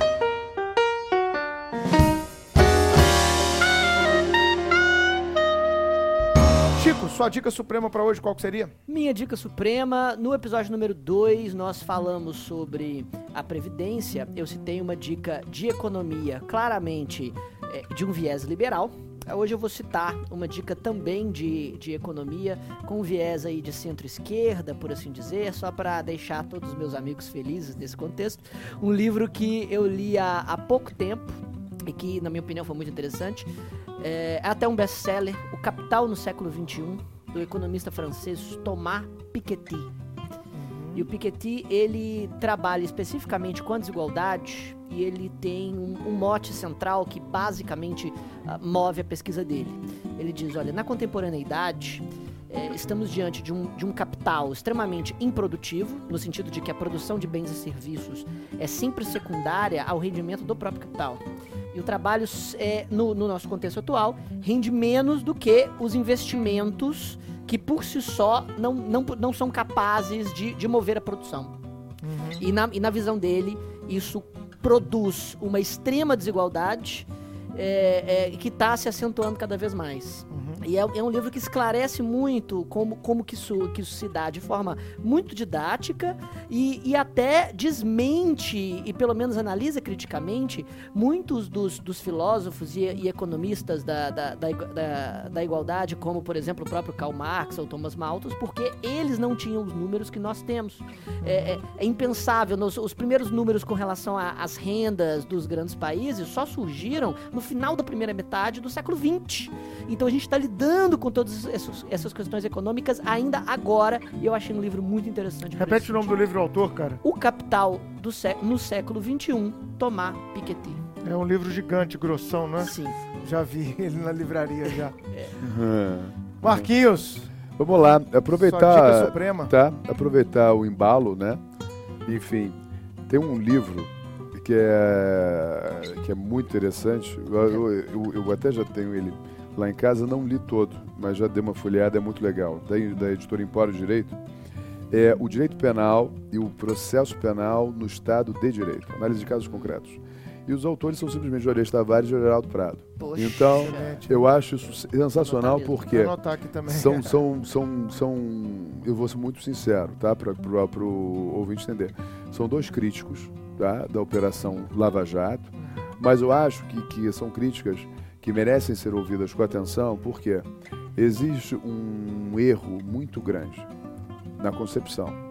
Quando você pensa, óbvio que isso é vai ter já foi até tema de podcast, mas existe um erro muito grande na concepção do pacote anticrime do Moro. Uhum. Que é você pensar penal, processo penal, tendo como referência mega operações como Mensalão e Lava Jato. Perfeito. Porque não refletem o que é o nosso processo a penal. A realidade do dia a dia. Né? É, o nosso processo penal, para o ouvinte saber, é o que?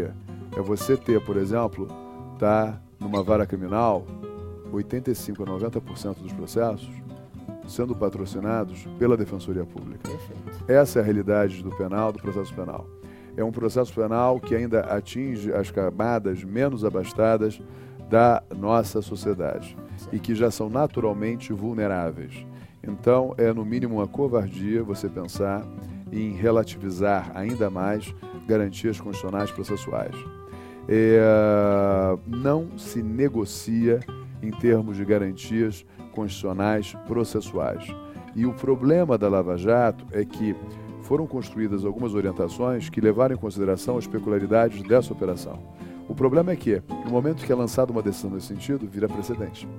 No que vira precedente, você pega uma série de, de, de, de, de membros do MP, magistratura, absolutamente tá, é, é, é, acríticos, que entendem por replicar esses precedentes em uma série de casos que não apresenta a menor razão, a menor identidade com os examinados na Lava Jato, na, no mensalão, até pela sofisticação dos mecanismos delitivos.